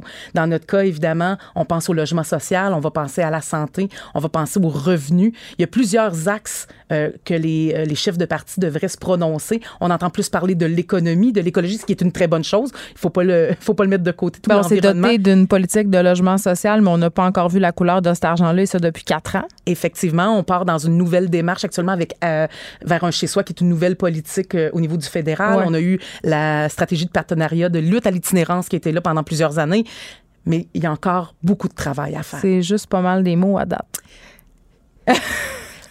Ça, c'est moi qui dis ça. Il y a des petites avancées, mais je vous dirais qu'on a encore du travail à faire. OK, euh, on, on termine avec une question pratico-pratique. Je disais tantôt, ici, on est dans l'épicentre de l'itinérance. On en voit beaucoup. Moi-même, qui, qui est une fille qui est super sensible à ces sujets-là, tantôt, je suis allée me chercher à dîner, une madame voulait mon dîner. J'étais cœurée de me faire quêter. Puis je le sais. En même temps, je, je veux leur donner de l'argent, mais là, à qui je donne? Euh, puis ça a-tu rapport de m'interroger sur qu'est-ce qu'ils vont faire avec cet argent-là? Tu sais, c'est quoi l'éthique? Qu'est-ce qu'est-ce que je devrais, qu'est-ce qu'on doit faire et ne pas faire? Je pense que les ignorer, c'est non, mais Ben, en fait, vous avez tout à fait raison. Les ignorer, c'est non. Euh, je, pense que de leur parce qu'on a tendance à faire ça, le regarder ailleurs. Il- il- si une personne n'a pas de problème de santé mentale, parce que là, il faut dissocier ça Ouais, aussi, ouais. une personne qui a un problème de santé mentale, qu'elle soit nantie, bien nantie, pas nantie, itinérante ou pas, ça se peut qu'elle ait des comportements qui, qui, qui sont plus violents ou plus inadéquats dans, dans, dans sa façon de se présenter. Ça n'a pas rapport avec l'itinérance. C'est deux choses distinctes. Mm-hmm. Moi, je pense que si vous faites le choix de donner à une personne, on n'empêchera pas les gens, on va leur dire, ben ne cherchez pas à savoir ce qu'il va faire avec votre argent. Pas de Assumez. vos affaires. Cette personne-là, si elle décide qu'elle consomme avec, c'est peut-être parce qu'elle va être malade si elle ne consomme pas. Mm. Si on le voit pas. Alors, il faut faire un choix et assumer qu'on, si on a décidé de le donner. Euh, ce que je propose souvent aux gens, c'est il y a plusieurs groupes à Montréal qui Ah. soutiennent les populations. Alors, si vous avez, vous faites le choix de dire, on a tous quelqu'un dans notre entourage ou quelqu'un qu'on connaît qui a vécu des périodes difficiles, qui aurait pu se retrouver à la rue. Alors, il y a plusieurs groupes euh, à Montréal. Le RAPSIM en compte 110. Le Rapsim. Le RAPSIM qui est le réseau, réseau d'aide aux personnes euh, seules et itinérantes de. Montréal. 110 groupes qui sont membres du RAPSIM, qui travaillent avec les populations en situation euh, d'itinérance ou à risque de le devenir. Ça peut être une façon de donner, de faire votre part en donnant à, de- à de- à ces membres-là qui vont euh, offrir de la sécurité alimentaire, du logement, des vêtements, un programme de réinsertion, du support.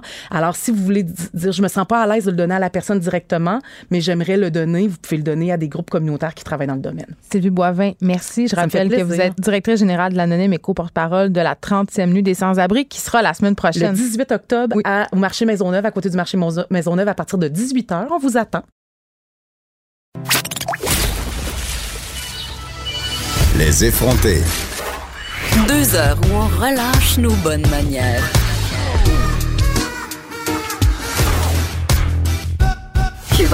Et oui, c'était hier qu'avait lu le deuxième débat en français des chefs. C'était animé par Patrice Roy, qui a dû, euh, à un certain moment, fermer les micros. On va en jaser. Parce que, évidemment, je profite de, de- de ce deuxième débat pour avoir, euh, je dirais pas mon politologue, ça serait trop d'honneur lui faire.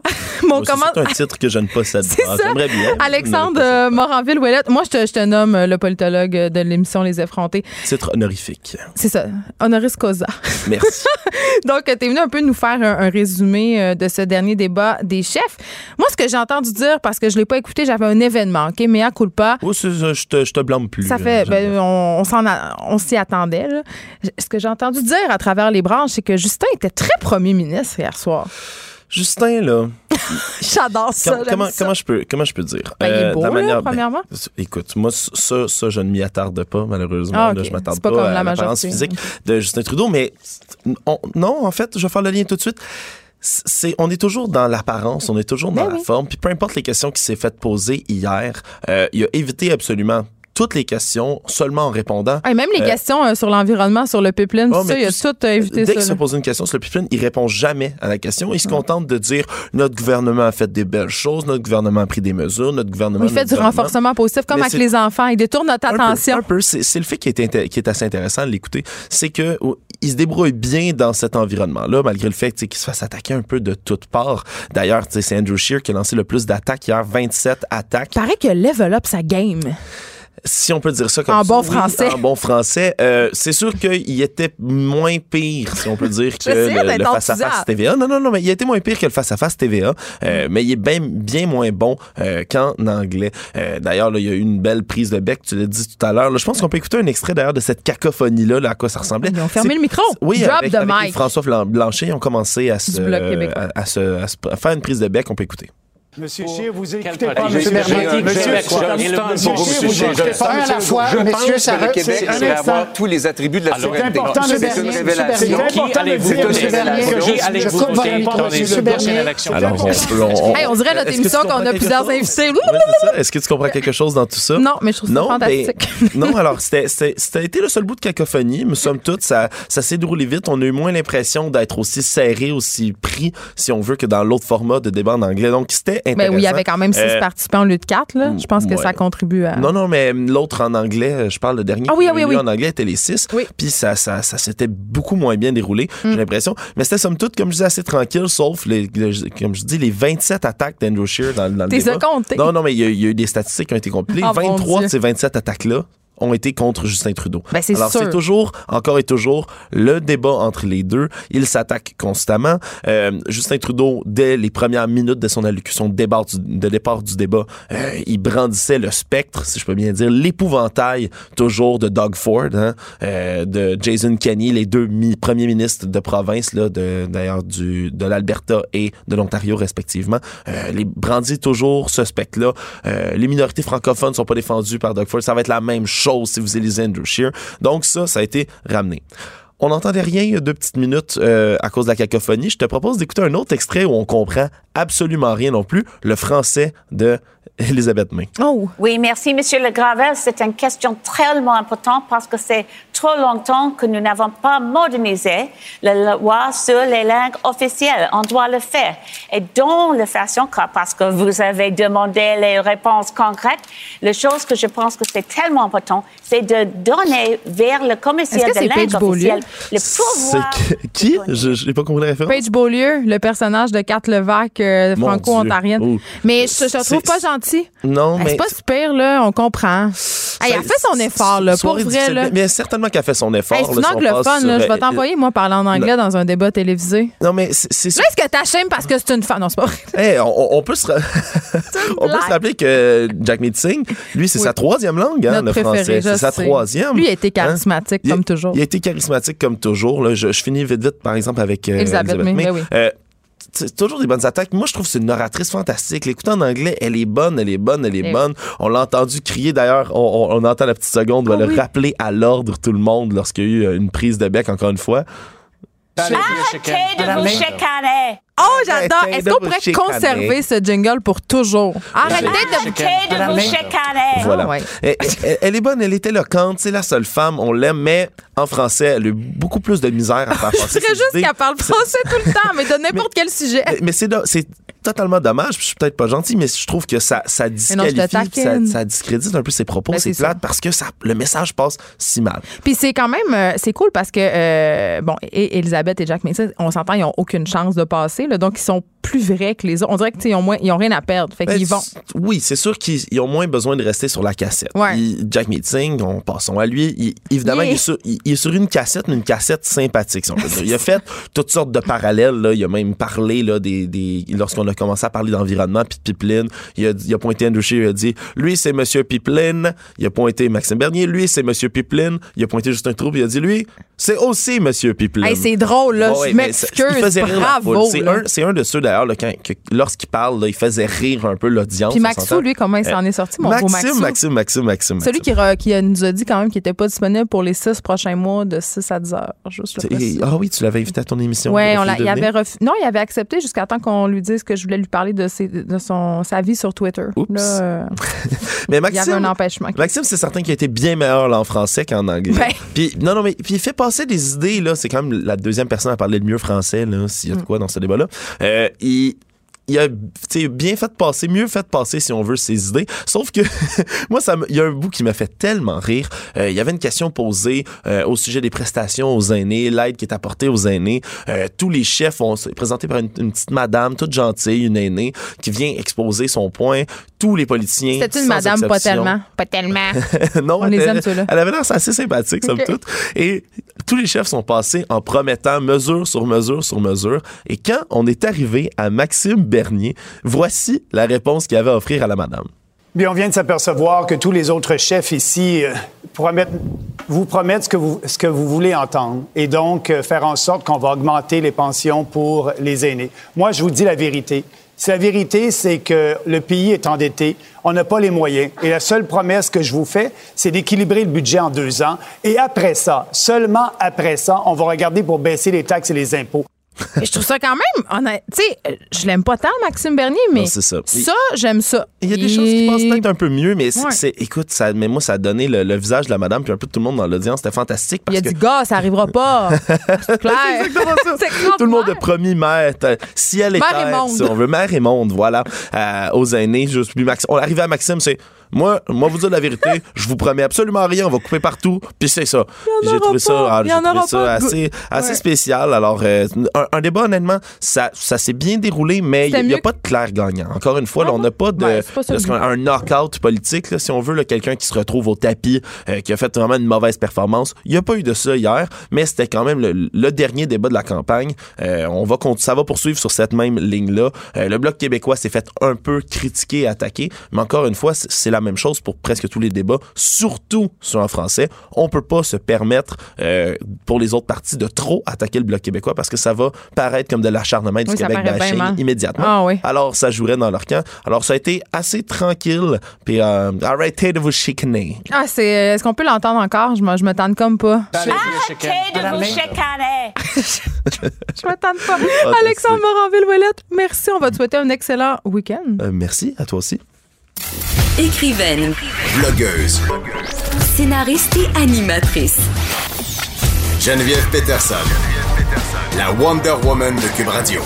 Bon week-end de trois jours, on le sait, on va peut-être en profiter. En tout cas, la plupart euh, des gens vont peut-être en profiter pour sortir de la ville, faire une petite escapade automnale. Et là, on voudrait bien profiter de tout ça sans se faire nécessairement casser la noix. On va, on va rester poli par les un million de personnes qui ont eu la même idée que nous. Et là, parce que je pense à vous, euh, j'ai décidé d'inviter Frédéric Sauvé, qui est productrice de contenu pour espace.ca. Allô? Allô? Parce que là, euh, évidemment, quand on pense à cette fin de semaine de trois jours et à toutes ces vacances automnales, tout le monde a la même idée en New York. Ouais. Vermont. C'est comme tout ça. Mais moi, j'ai comme envie de, de faire autre chose. Mais pourquoi pas de la randonnée? Oh non, encore. Mais j'avoue, l'automne, les couleurs. C'est le week-end, le, même le dernier week-end, je dirais, Puis il annonce pour profiter. Exactement. Là, euh, c'est vraiment l'apogée des couleurs partout au Québec. Ça a même commencé un petit déclin euh, du côté de Québec, mais euh, il faut vraiment en profiter. On a trois jours, on peut faire plein de randos. On peut aller à- un peu plus loin que d'habitude. Charlevoix, mettons? Exactement. Charlevoix, c'est magnifique en ce moment. Et en très fait, populaire, j'imagine. populaire, mais il y a toujours moyen de se trouver un petit sentier caché, méconnu. Mais là, on va en parler, fait qu'ils seront plus cachés, là. Ah non, c'est sûr, mais euh, vous pouvez aller sur Espace, puis vous trouverez euh, des sentiers Donc- méconnus, c'est certain. OK, donc, euh, ouais, où on va? Où on va marcher? Mais en fait, la première étape, euh, avant de savoir où on va marcher, c'est où sont les plus belles couleurs. Ah oui, bon, ah, c'est vrai. Moi, je suis pressée d'y aller. Pour ça, en fait, il y a un site web qui peut nous aider vraiment beaucoup à savoir si euh, si c'est déjà la, si c'est l'apogée, si c'est le déclin ou au contraire, c'est comme à Montréal, c'est pas encore commencé. En fait, c'est le site de Québec original. Euh, il faut aller dans l'onglet découvrir, ensuite dans l'onglet les saisons, puis automne, bien sûr. Et là, on découvre une carte du Québec avec des repères de couleurs dans chaque région. Et donc, on peut voir, par exemple, sur cette carte que au nord de Québec, dans le coin du parc de la Jacques-Cartier, euh, c'est déjà le déclin. Communément appelé euh, le parc des Laurentides, hein, juste à dire. Là, moi, je viens du lac, on passe par là et c'est vrai qu'à ce temps-ci de l'année, c'est particulièrement magnifique. C'est magnifique, mais c'est déjà rouge, rouge-brun, je te dirais. Oui, oui, là, c'était là deux semaines le plus beau. Ouais, pas mal. Pareil, euh, dans le nord des Laurentides, Mont-Laurier, on peut voir sur la carte que c'est fini. Mont-Mégantic, malheureusement, c'est aussi sur le déclin. Mais par contre, sur la carte, on peut aussi voir où est l'apogée des couleurs, pas mal autour de Tremblant. Euh, c'est vraiment magnifique dans les Laurentides. Québec, juste Québec. Charlevoix, c'est magnifique. Euh, près, de près de Gatineau, dans le parc de la Gatineau, c'est incroyable pour faire de la rando. Les cantons de l'Est, la Mauricie, c'est magnifique ce week-end. Allez-y. Euh, les couleurs sont un peu encore timides autour de Montréal, même la région métropolitaine, Saint-Bruno, Oka, Rigaud. Oui, les couleurs vont être super belles, c'est sûr, mais c'est pas encore l'apogée, disons. Donc, on peut encore peut-être avoir un autre week-end après ça. là, moi, je suis sur la carte en ce moment ça dit apogée, centre du Québec, l'anneau d'hier, Laurentide, Gaspésie. Ouais. Il y a des gens en Gaspésie qui nous écoutent, là, qui peuvent peut-être avoir envie d'aller faire de la randonnée. Là. Ben, ça s'annonce pas mal beau. Oui, c'est vraiment euh, le, un super site, là, je répète, c'est euh, Québec original. Et puis, euh, pour vrai, on le voit vraiment en temps réel. C'est extraordinaire. Et puis, ça a été mis à jour hier, j'ai vu. Donc, c'est pas mal d'actualité. Très fun, je connaissais pas ça. OK. C'est vraiment ma Bible de l'automne. ben, vraiment un bon outil parce que moi, pour vrai, j'adore faire des marches l'automne. Donc, je vais m'en servir assurément. là, on, vu qu'on a, on a passer l'étape 1, c'est-à-dire savoir où sont les belles couleurs. Là, il faut savoir justement euh, ben, dans quel sentier on va pour voir des sommets, des, paysages spectaculaires. En fait, ce qu'on veut voir, c'est les couleurs, mais quand on est euh, dans un sous-bois, bon, on les voit mais en haut, mais là, nous, on veut les voir de haut, justement, avoir un panorama dessus. Donc là, moi, je te propose trois randos qui grimpent jusqu'à des points de vue. Euh, je les ai tous faits, puis je garantis des vues incroyables. Est-ce qu'ils sont difficiles? Non, on peut les faire en famille parce que souvent, ce week-end-là, on est en famille. Oui, ça, grimpe, mais c'est pas long. Fait que 7, 8 ans, 6 ans, ça exactement. Sinon, on le met dans le pack-sac. Ouais. Oui, exactement. Et, mais surtout le Mont Brassard, au parc régional des Sept Chutes, qui est un lanaudière, je dirais une heure et demie à peu près de Montréal. Mhm. Euh, c'est magnifique. Euh, donc, on peut monter jusqu'à 650 mètres d'altitude quand même. Hein, euh, pour le Québec, c'est vraiment bien. Là-bas, on peut marcher sur le trottoir de la toundra. Alors déjà, mais qu'est-ce Mais en fait, c'est une, c'est une passerelle de bois euh, qui, euh, qui grimpe sur la montagne. Puis là, on peut avoir des points de vue. C'est incroyable. Puis en fait, ça mène à, une sorte de balcon sur la forêt de la Naudière. C'est magnifique. Là, tu vois. Moi, j'aime faire des pique-niques rendus en haut. Là, Exactement. On peut même dormir euh, dans ce parc-là, camper. Bon, ça va peut-être être un petit peu frisquet ce week-end, mais sache-le pour peut-être l'été prochain. Pas si frisquet. Il annonce 15-16 en fin de semaine. Ouais, mais la nuit. Oui, la nuit, ça descend quand même assez drastiquement Ouais. Mais sinon, il y a le mont Ham aussi, dans les cantons de l'Est. Euh, il y a un belvédère incroyable. En fait, on grimpe vraiment, vraiment sur le dos euh, rocheux de la montagne. Et ensuite, en haut, il y a une belle croix et on voit toute la, la campagne euh, estrienne. C'est magnifique, un panorama à 360 degrés. Donc là, tu peux pas les manquer, les couleurs. OK, euh, il nous reste un peu de temps. Stéphanie Côté, est-ce qu'on peut finir avec des suggestions de ce qui représente, en fait, mon fantasme, c'est-à-dire dormir dans les arbres? Oui. J'ai jamais fait ça, puis je veux vraiment le faire. Puis à chaque fois que je regarde, c'est soit ultra cher ou soit ben, il n'y a pas de place. Oui, c'est sûr, c'est ultra populaire parce que c'est une expérience unique euh, au Québec. Euh, on peut, euh, bah, en fait, dans mes coups de cœur, vraiment, il y a le au Diable Vert. Là, c'est, ils ont une cabane en bois euh, à la cime des arbres. Tu me grimpes par un petit escalier, c'est vraiment superbe. Euh, donc, c'est des, des, en fait, ils appellent ça des refuges perchés. C'est de 2 à 8 personnes. C'est vraiment incroyable. Puis là, tu vois toute la campagne des cantons de l'Est, la C'est romantique en plus. C'est super beau. Pour, Encore pour, pour plus de romantisme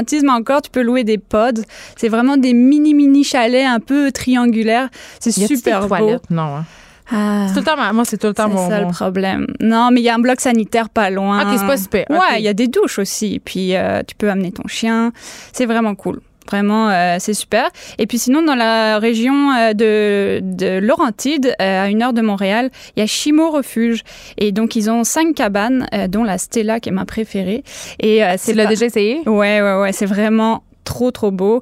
Euh, pour les familles, c'est sûr, c'est coup de cœur garanti. Et puis encore une fois, on dort, on, on grimpe dans les arbres pour aller dormir, passer la soirée. le matin, imagine la lumière. les enfants doivent capoter. Mais vraiment. Parce que c'est le rêve, là, une cabane dans les arbres. Il n'y a rien de plus beau. C'est gagnant, là, si tu veux les conquérir, c'est sûr. Là, c'est vendredi, je t'ai appelé Stéphanie Côté. Je suis désolée. Je sais pas pourquoi. T'as une face de Stéphanie. Frédéric Sauvé, merci, tu es productrice de contenu pour espace.ca.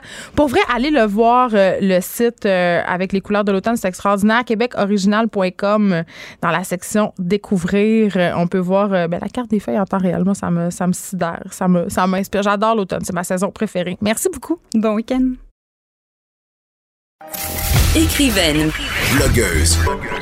Scénariste et animatrice. Geneviève Peterson. La Wonder Woman de Cube Radio. Une compagnie pharmaceutique qui produit un médicament pour aider à maigrir se cache derrière un communiqué de presse où on fait la promotion de la journée contre l'obésité. OK? Puis là, on le sait, aujourd'hui, c'est la journée mondiale de la lutte contre l'obésité. Et pour l'occasion, ben, j'ai décidé d'aller un peu à contre-courant de tout ce qu'on peut entendre aujourd'hui dans différents médias, incluant le nôtre, faut le dire. J'ai décidé d'inviter Edith Bernier. Vous la connaissez, on l'a déjà eu à l'émission. Elle est fondatrice du site web grossophobie.ca, info et références, parce que vraiment, je suis convaincue qu'il faut faire très attention à la façon dont on parle de poids. Euh, on n'en parle pas souvent de façon adéquate. Bonjour Edith. Bonjour Geneviève. Je t'appelle Edith parce que, bon, on, se connaît maintenant. Oui, oui. bon, écoute, je veux qu'on se parle de ce fameux communiqué-là de presse que tu as reçu. Tu n'es pas la seule à l'avoir reçu par ailleurs. Il a été envoyé à différents médias. Il a été envoyé à différentes militantes, des militants du mouvement euh, contre la grossophobie. J'ai pu recenser euh, au moins cinq personnes dans mon cercle d'amis, je dirais. Qui sont des militants. Qui sont euh, soit dans des médias, soit des militants, mais des personnes qui, à un moment ou à un autre, ont parlé des questions de grossophobie. OK. Qu'est-ce qu'il y avait dans ce communiqué-là? Bien, le communiqué, au départ, le, le, sujet était très très accrocheur. On parlait donc de la discrimination contre les personnes grosses qui était, euh, qui était vraiment euh, problématique. Ce qui est une excellente chose. C'est une excellente chose. Sauf que plus ça allait dans le, dans le communiqué, on parlait d'une étude qui allait être sortie par, on dit Santé Canada dans le communiqué. Une étude qui s'appelle Action.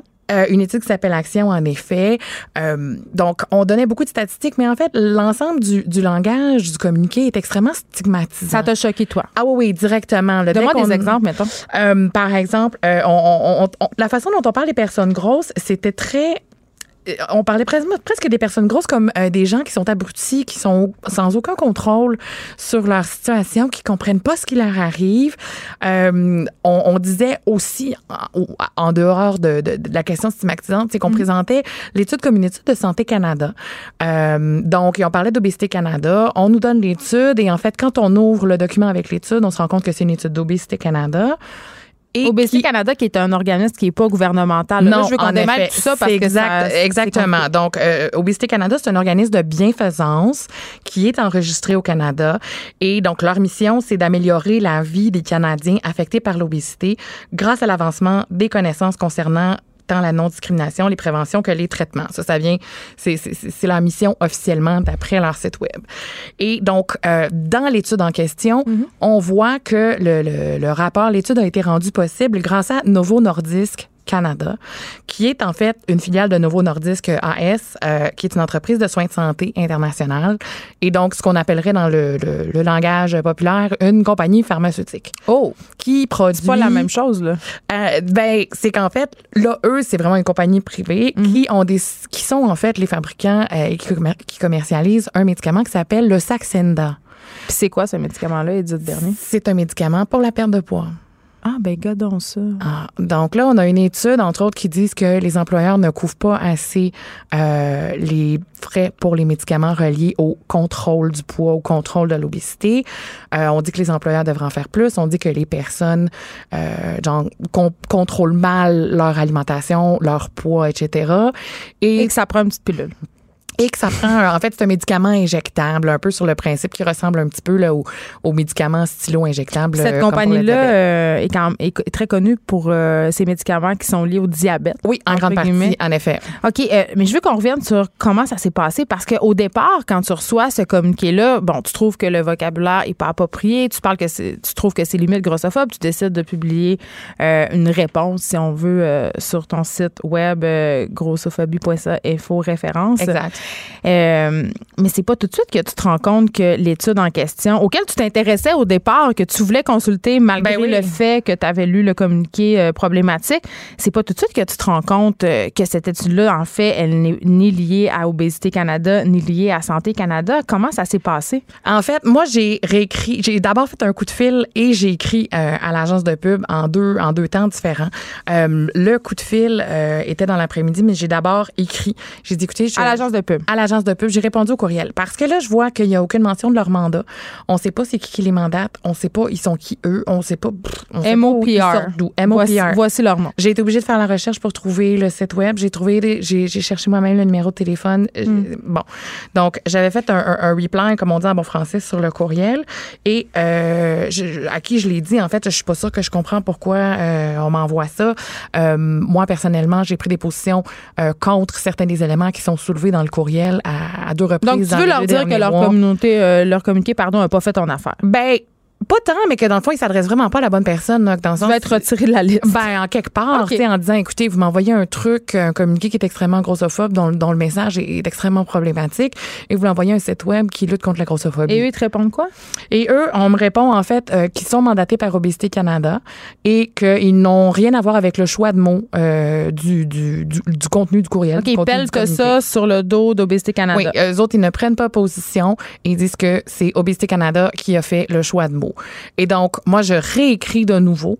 Euh, donc, j'avais passé un coup de fil qui m'a confirmé que c'était Obésité Canada qui, euh, qui était leur partenaire. Donc, écrit à Obésité Canada, j'imagine. Et donc, éventuellement, c'est ça. J'ai, moi, j'ai d'abord répondu à l'agence euh, de pub qui s'est finalement excusée et que, qui a reconnu que leur erreur, c'était de me mettre dans leur liste.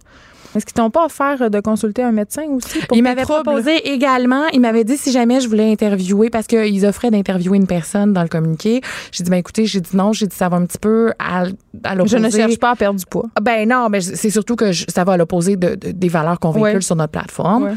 Donc, euh, j'ai, euh, j'aurais dit, écoutez, euh, il dit, ah, on pourrait vous présenter un médecin pour faire une entrevue. Je dis non, je dis c'est beau. J'ai dit, ah. si c'est un médecin euh, qui véhicule le genre de contenu qui est dans le message, je pense pas que c'est une bonne chose que je lui parle. Donc finalement, on s'excuse de m'avoir mis sur la, liste. On reconnaît que c'était une erreur. Et euh, moi, je fais suivre euh, donc à Obésité Canada le courriel parce que j'ai déjà été en, en communication avec eux il y a plusieurs années. On parle de 2015-2016. Et je leur dis que je suis extrêmement offensée par ce que j'ai reçu par une compagnie qui se présente comme étant mandatée par Obésité Canada et euh, qui mélange Obésité Canada et Santé Canada, qui, qui sont deux choses complètement différentes. Une institution fédérale d'un côté, un organisme de bienfaisance de l'autre et, qui, m'arrive avec quelque chose de, vraiment brouillon, que dans le fond, le commun des mortels aurait reçu ça et euh, aurait probablement, ça aurait probablement passé dans le beurre et il aurait pensé qu'Obésité Canada, Santé Canada, son partenaire, les deux avec le terme Canada, euh, c'est vraiment pas idéal. Donc, euh, ça, a pris un certain temps avant que j'ai une réponse d'Obésité Canada, mais entre-temps, euh, ce que j'avais mentionné dans le billet sur le site web, dans mes commentaires, j'expliquais que donc la fameuse étude était financée par Novo Nordisk. Mm qui était donc le partenaire d'Obésité Canada, selon les informations qui sont dans le document qu'on a reçu. Et donc, dans, euh, dans l'après-midi, j'ai reçu un courriel de Novo Nordisk. Mais comment ils sont au courant? On le sait pas. On le sait pas. Trois petits points. OK. Fait que tu reçois un courriel en anglais. Oui, euh, en effet, en anglais. Donc, euh, où on me demande de communiquer avec leur responsable des communications corporatives, quelque chose comme ça, euh, par téléphone. Elle me demande est-ce que vous auriez le temps de, de, communiquer avec moi pour parler de quelques minutes? On me dit pas pourquoi. On me dit pas d'où, tu sais, on, on, ben, mais c'est pas innocent le choix du téléphone, Edith Bernier. Ça ben, définitivement pas, Ben, c'est ça. Donc, moi, ma réponse a été tout ce que vous avez à discuter avec moi, vous pouvez en discuter par courriel. Et donc, euh, on m'a répondu euh, non, non, euh, je suis pas à l'aise avec ça, on aimerait mieux parler avec vous au téléphone. Ben, j'ai dit écoutez, moi, je vous ai déjà offert une opportunité, je, je, veux en m'en tenir au courriel. Et donc, plus tard cette même journée-là, je reçois donc un courriel de hey, Ça n'arrêtait plus les courriels Non, non, non, ça n'a pas de bon sens. Donc là, je reçois un courriel de MOPR en fait, ce que Nouveau Nordisk m'avait dit dans le courriel précédent, c'est que j'avais reçu un pitch qui n'était pas autorisé. Ben écoutons, ça s'amuse. C'est une bonne agence. En tout cas, on vous invite à ne pas faire affaire avec MoPR. Donc, euh, j'avais reçu un pitch qui n'était pas autorisé. En gros, c'est ce que l'essence du deuxième courriel de Nouveau Nordisk. Euh, mais là, disait. Là, Edith, là, je suis mêlée. Là, Même si moi je aussi, si je suis mêlée. si C'est mon histoire. OK, si je comprends bien, là, on reçoit un, communi- un communiqué de presse qui met de l'avant une étude qui aurait été commandée ou qui par- en fait en partenariat, fait en partenariat avec Obésité Canada et Santé Canada et cette compagnie fabricante de médicaments. Il n'y a aucune mention de Novo Nordisk dans le communiqué. Oh là là, OK. La Fait que Donc, mention- l'étude est vraiment présentée comme étant produite. Santé et obésité. Hey, c'est grave, là. Le- la mention de la compagnie pharmaceutique était seulement dans l'étude. Si on n'ouvrait pas l'étude, on le savait pas, avec juste le communiqué C'est malhonnête un peu?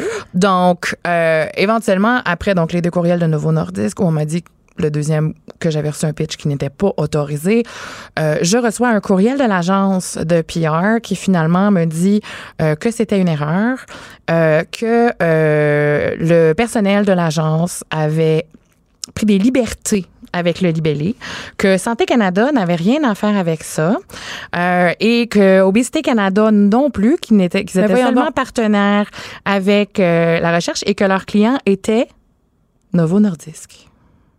Et là là. Puis toi, t'as ça dans ta boîte courriel. Ouais. Donc, cette agence de pub-là euh, impliquait deux organismes, un gouvernemental, un organisme de bienfaisance, sans leur consentement? Parce que qu'est-ce qu'ils t'ont dit chez Obésité Canada quand tu leur as dit ça? Ben, Obésité Canada m'ont répondu après que j'ai eu le démenti. Et euh, je, vais, je vous me permettrai de juste jeter un courriel, un œil à mes courriels, parce qu'à un moment donné, je parle le fil. hein. Oui, elle a Il y une en en il y en a tellement. Donc, euh, Obésité Canada m'a répondu en français quelques, même pas quelques heures. Là. Euh, Tout ça s'est passé à peu près en 24 heures, Non, hein, non, je tiens à le dire. Ouais. Donc, euh, Obésité Canada m'a écrit, s'est excusé euh, d'avoir euh, que j'ai reçu un courriel d'une firme euh, qui ne qui n'agissait pas au nom d'Obésité Canada et qui ne représentait pas l'opinion de l'organisation. C'est légal, ça? Regarde, moi je suis pas avocate là. Hmm. Moi je suis blogueuse. Mais là, euh, Edith Bernier t'a demandé euh, des excuses.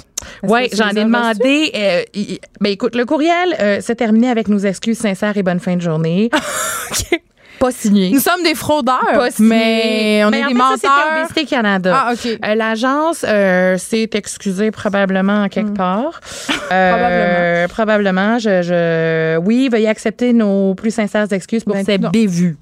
Hey, Signé d'un prénom, pas de nom de famille, directeur de la firme. Donc, pas de une numéro de téléphone. euh, qui a menti. Parce que c'est ça, c'est pas euh, c'est pas des employés qui ont pris des libertés là, ça s'appelle euh, jouer avec la vérité, inventer des faits et impliquer des organismes sans leur consentement. En tout cas, je suis pas tellement certaine que c'est légal tout ça. Mais euh, pour ajouter à toute cette belle histoire, en Mm. fait, ce qui était particulièrement drôle, parce qu'aujourd'hui, c'est la journée donc euh, Oui. Internationale de lutte contre C'est pour ça l'obésité. que t'es là. Allô! On se Donc- dans un épisode de la ferme. Euh, non, non. Écoutez, euh, hier, on, on a comparé ça à plein de. Plein, moi, j'ai parlé de John. Irving. Là. Oui. Ouais, ouais, j'ai dit comme je suis dans un roman de John Irving.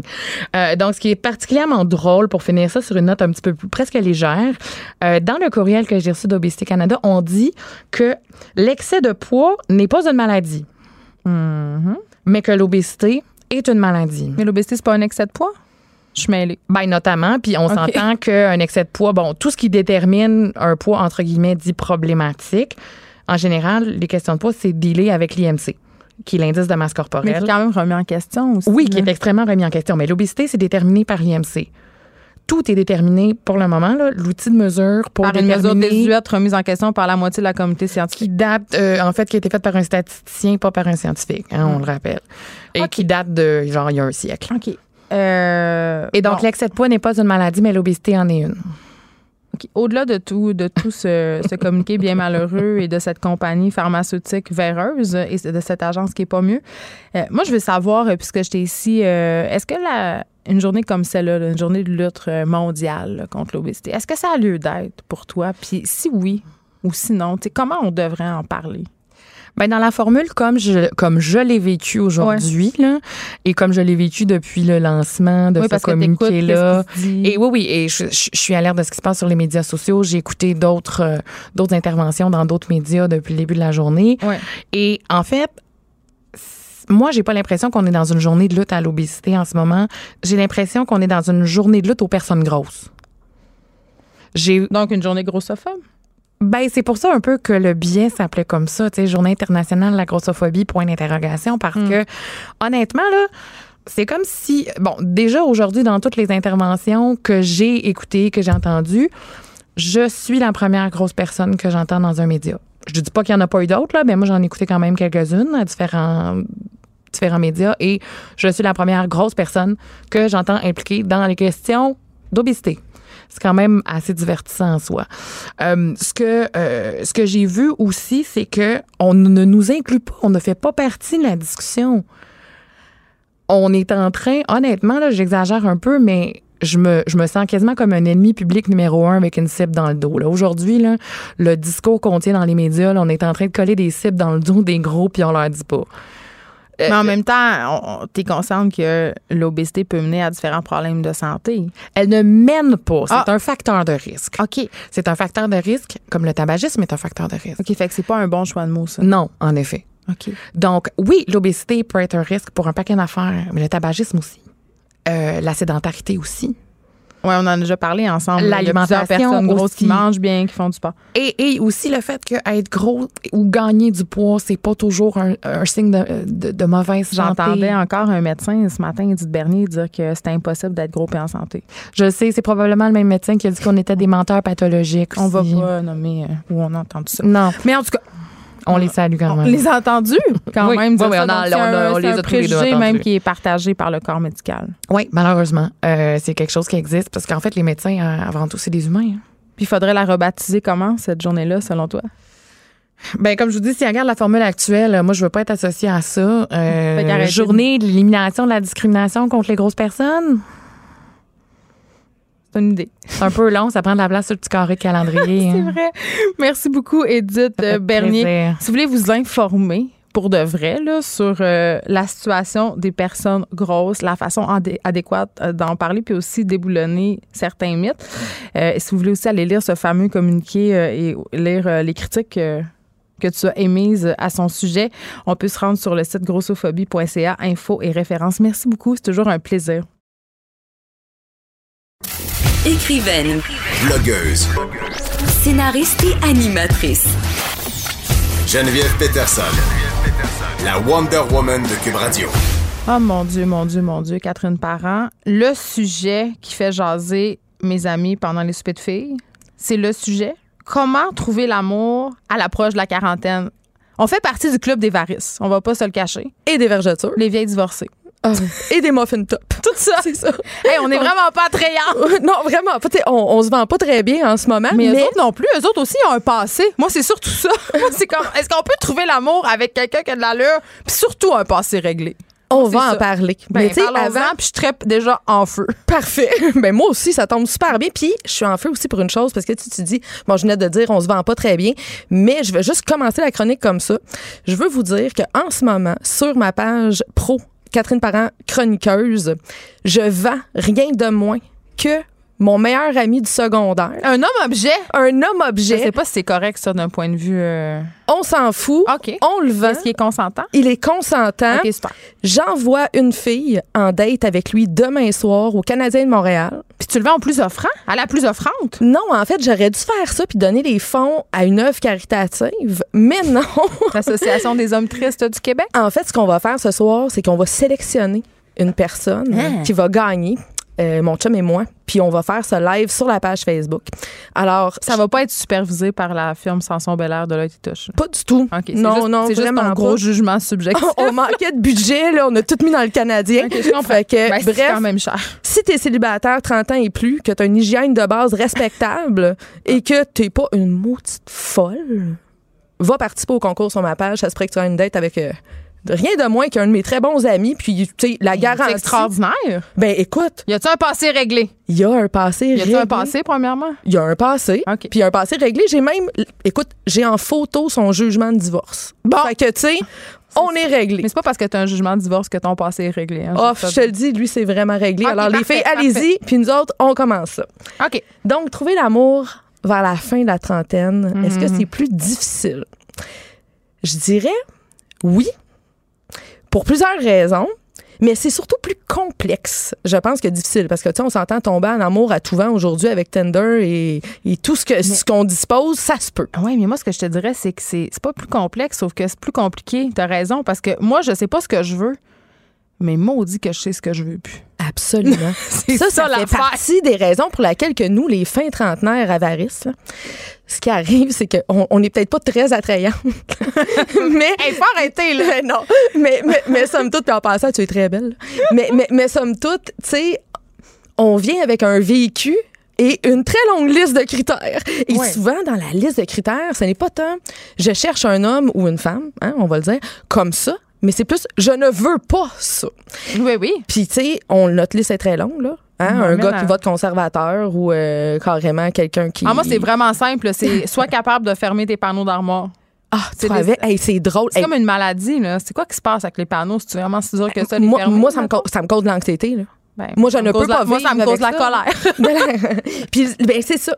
Puis tu sais en même temps, je pense à ça puis là tu sais que tu dis des panneaux d'armoire, il y en a d'autres, ça va être d'autres choses, sais, on en parlait là, de lâcher prise la semaine passée Ouais. euh, dans le couple sur les, les choses plus ou moins importantes, mais tu sais au final là, Je pense d'ailleurs, j'ai parlé des panneaux d'armoire. J'ai vraiment une obsession. ah mais moi aussi j'en ai vraiment une avec ça. Tu sais, moi comme tu sais, j'endure un peu de poils dans le lavabo. Ouais. mais, les, mais les panneaux d'armoire, moi je suis petite hein, je mesure 5 pieds 3. J'ai des armoires chez nous qui vont jusqu'au plafond en haut. C'est comme impossible. Moi, pour moi, là, il me faut une échelle pour aller les fermer en haut. Fait que s'ils laissent ouverts, là, moi, là, j'ai, écoute, Ça vient de finir. je fais de l'anxiété. Ouais, vraiment. OK. Puis, ben, ça, ça vient avec. Tu sais, ça, c'est très fin trentaine. Tu sais, quand tu as habité tout seul, que tu as tes habitudes, les habitudes des autres, ça gosse. Mais hein, moi, j'habite pas avec mon chum, tu le sais. Oui, je sais. C'est la raison pour laquelle notre couple dure. Puis aussi, ben, je pense que c'est une super bonne idée parce que vous avez aussi plusieurs enfants chacun.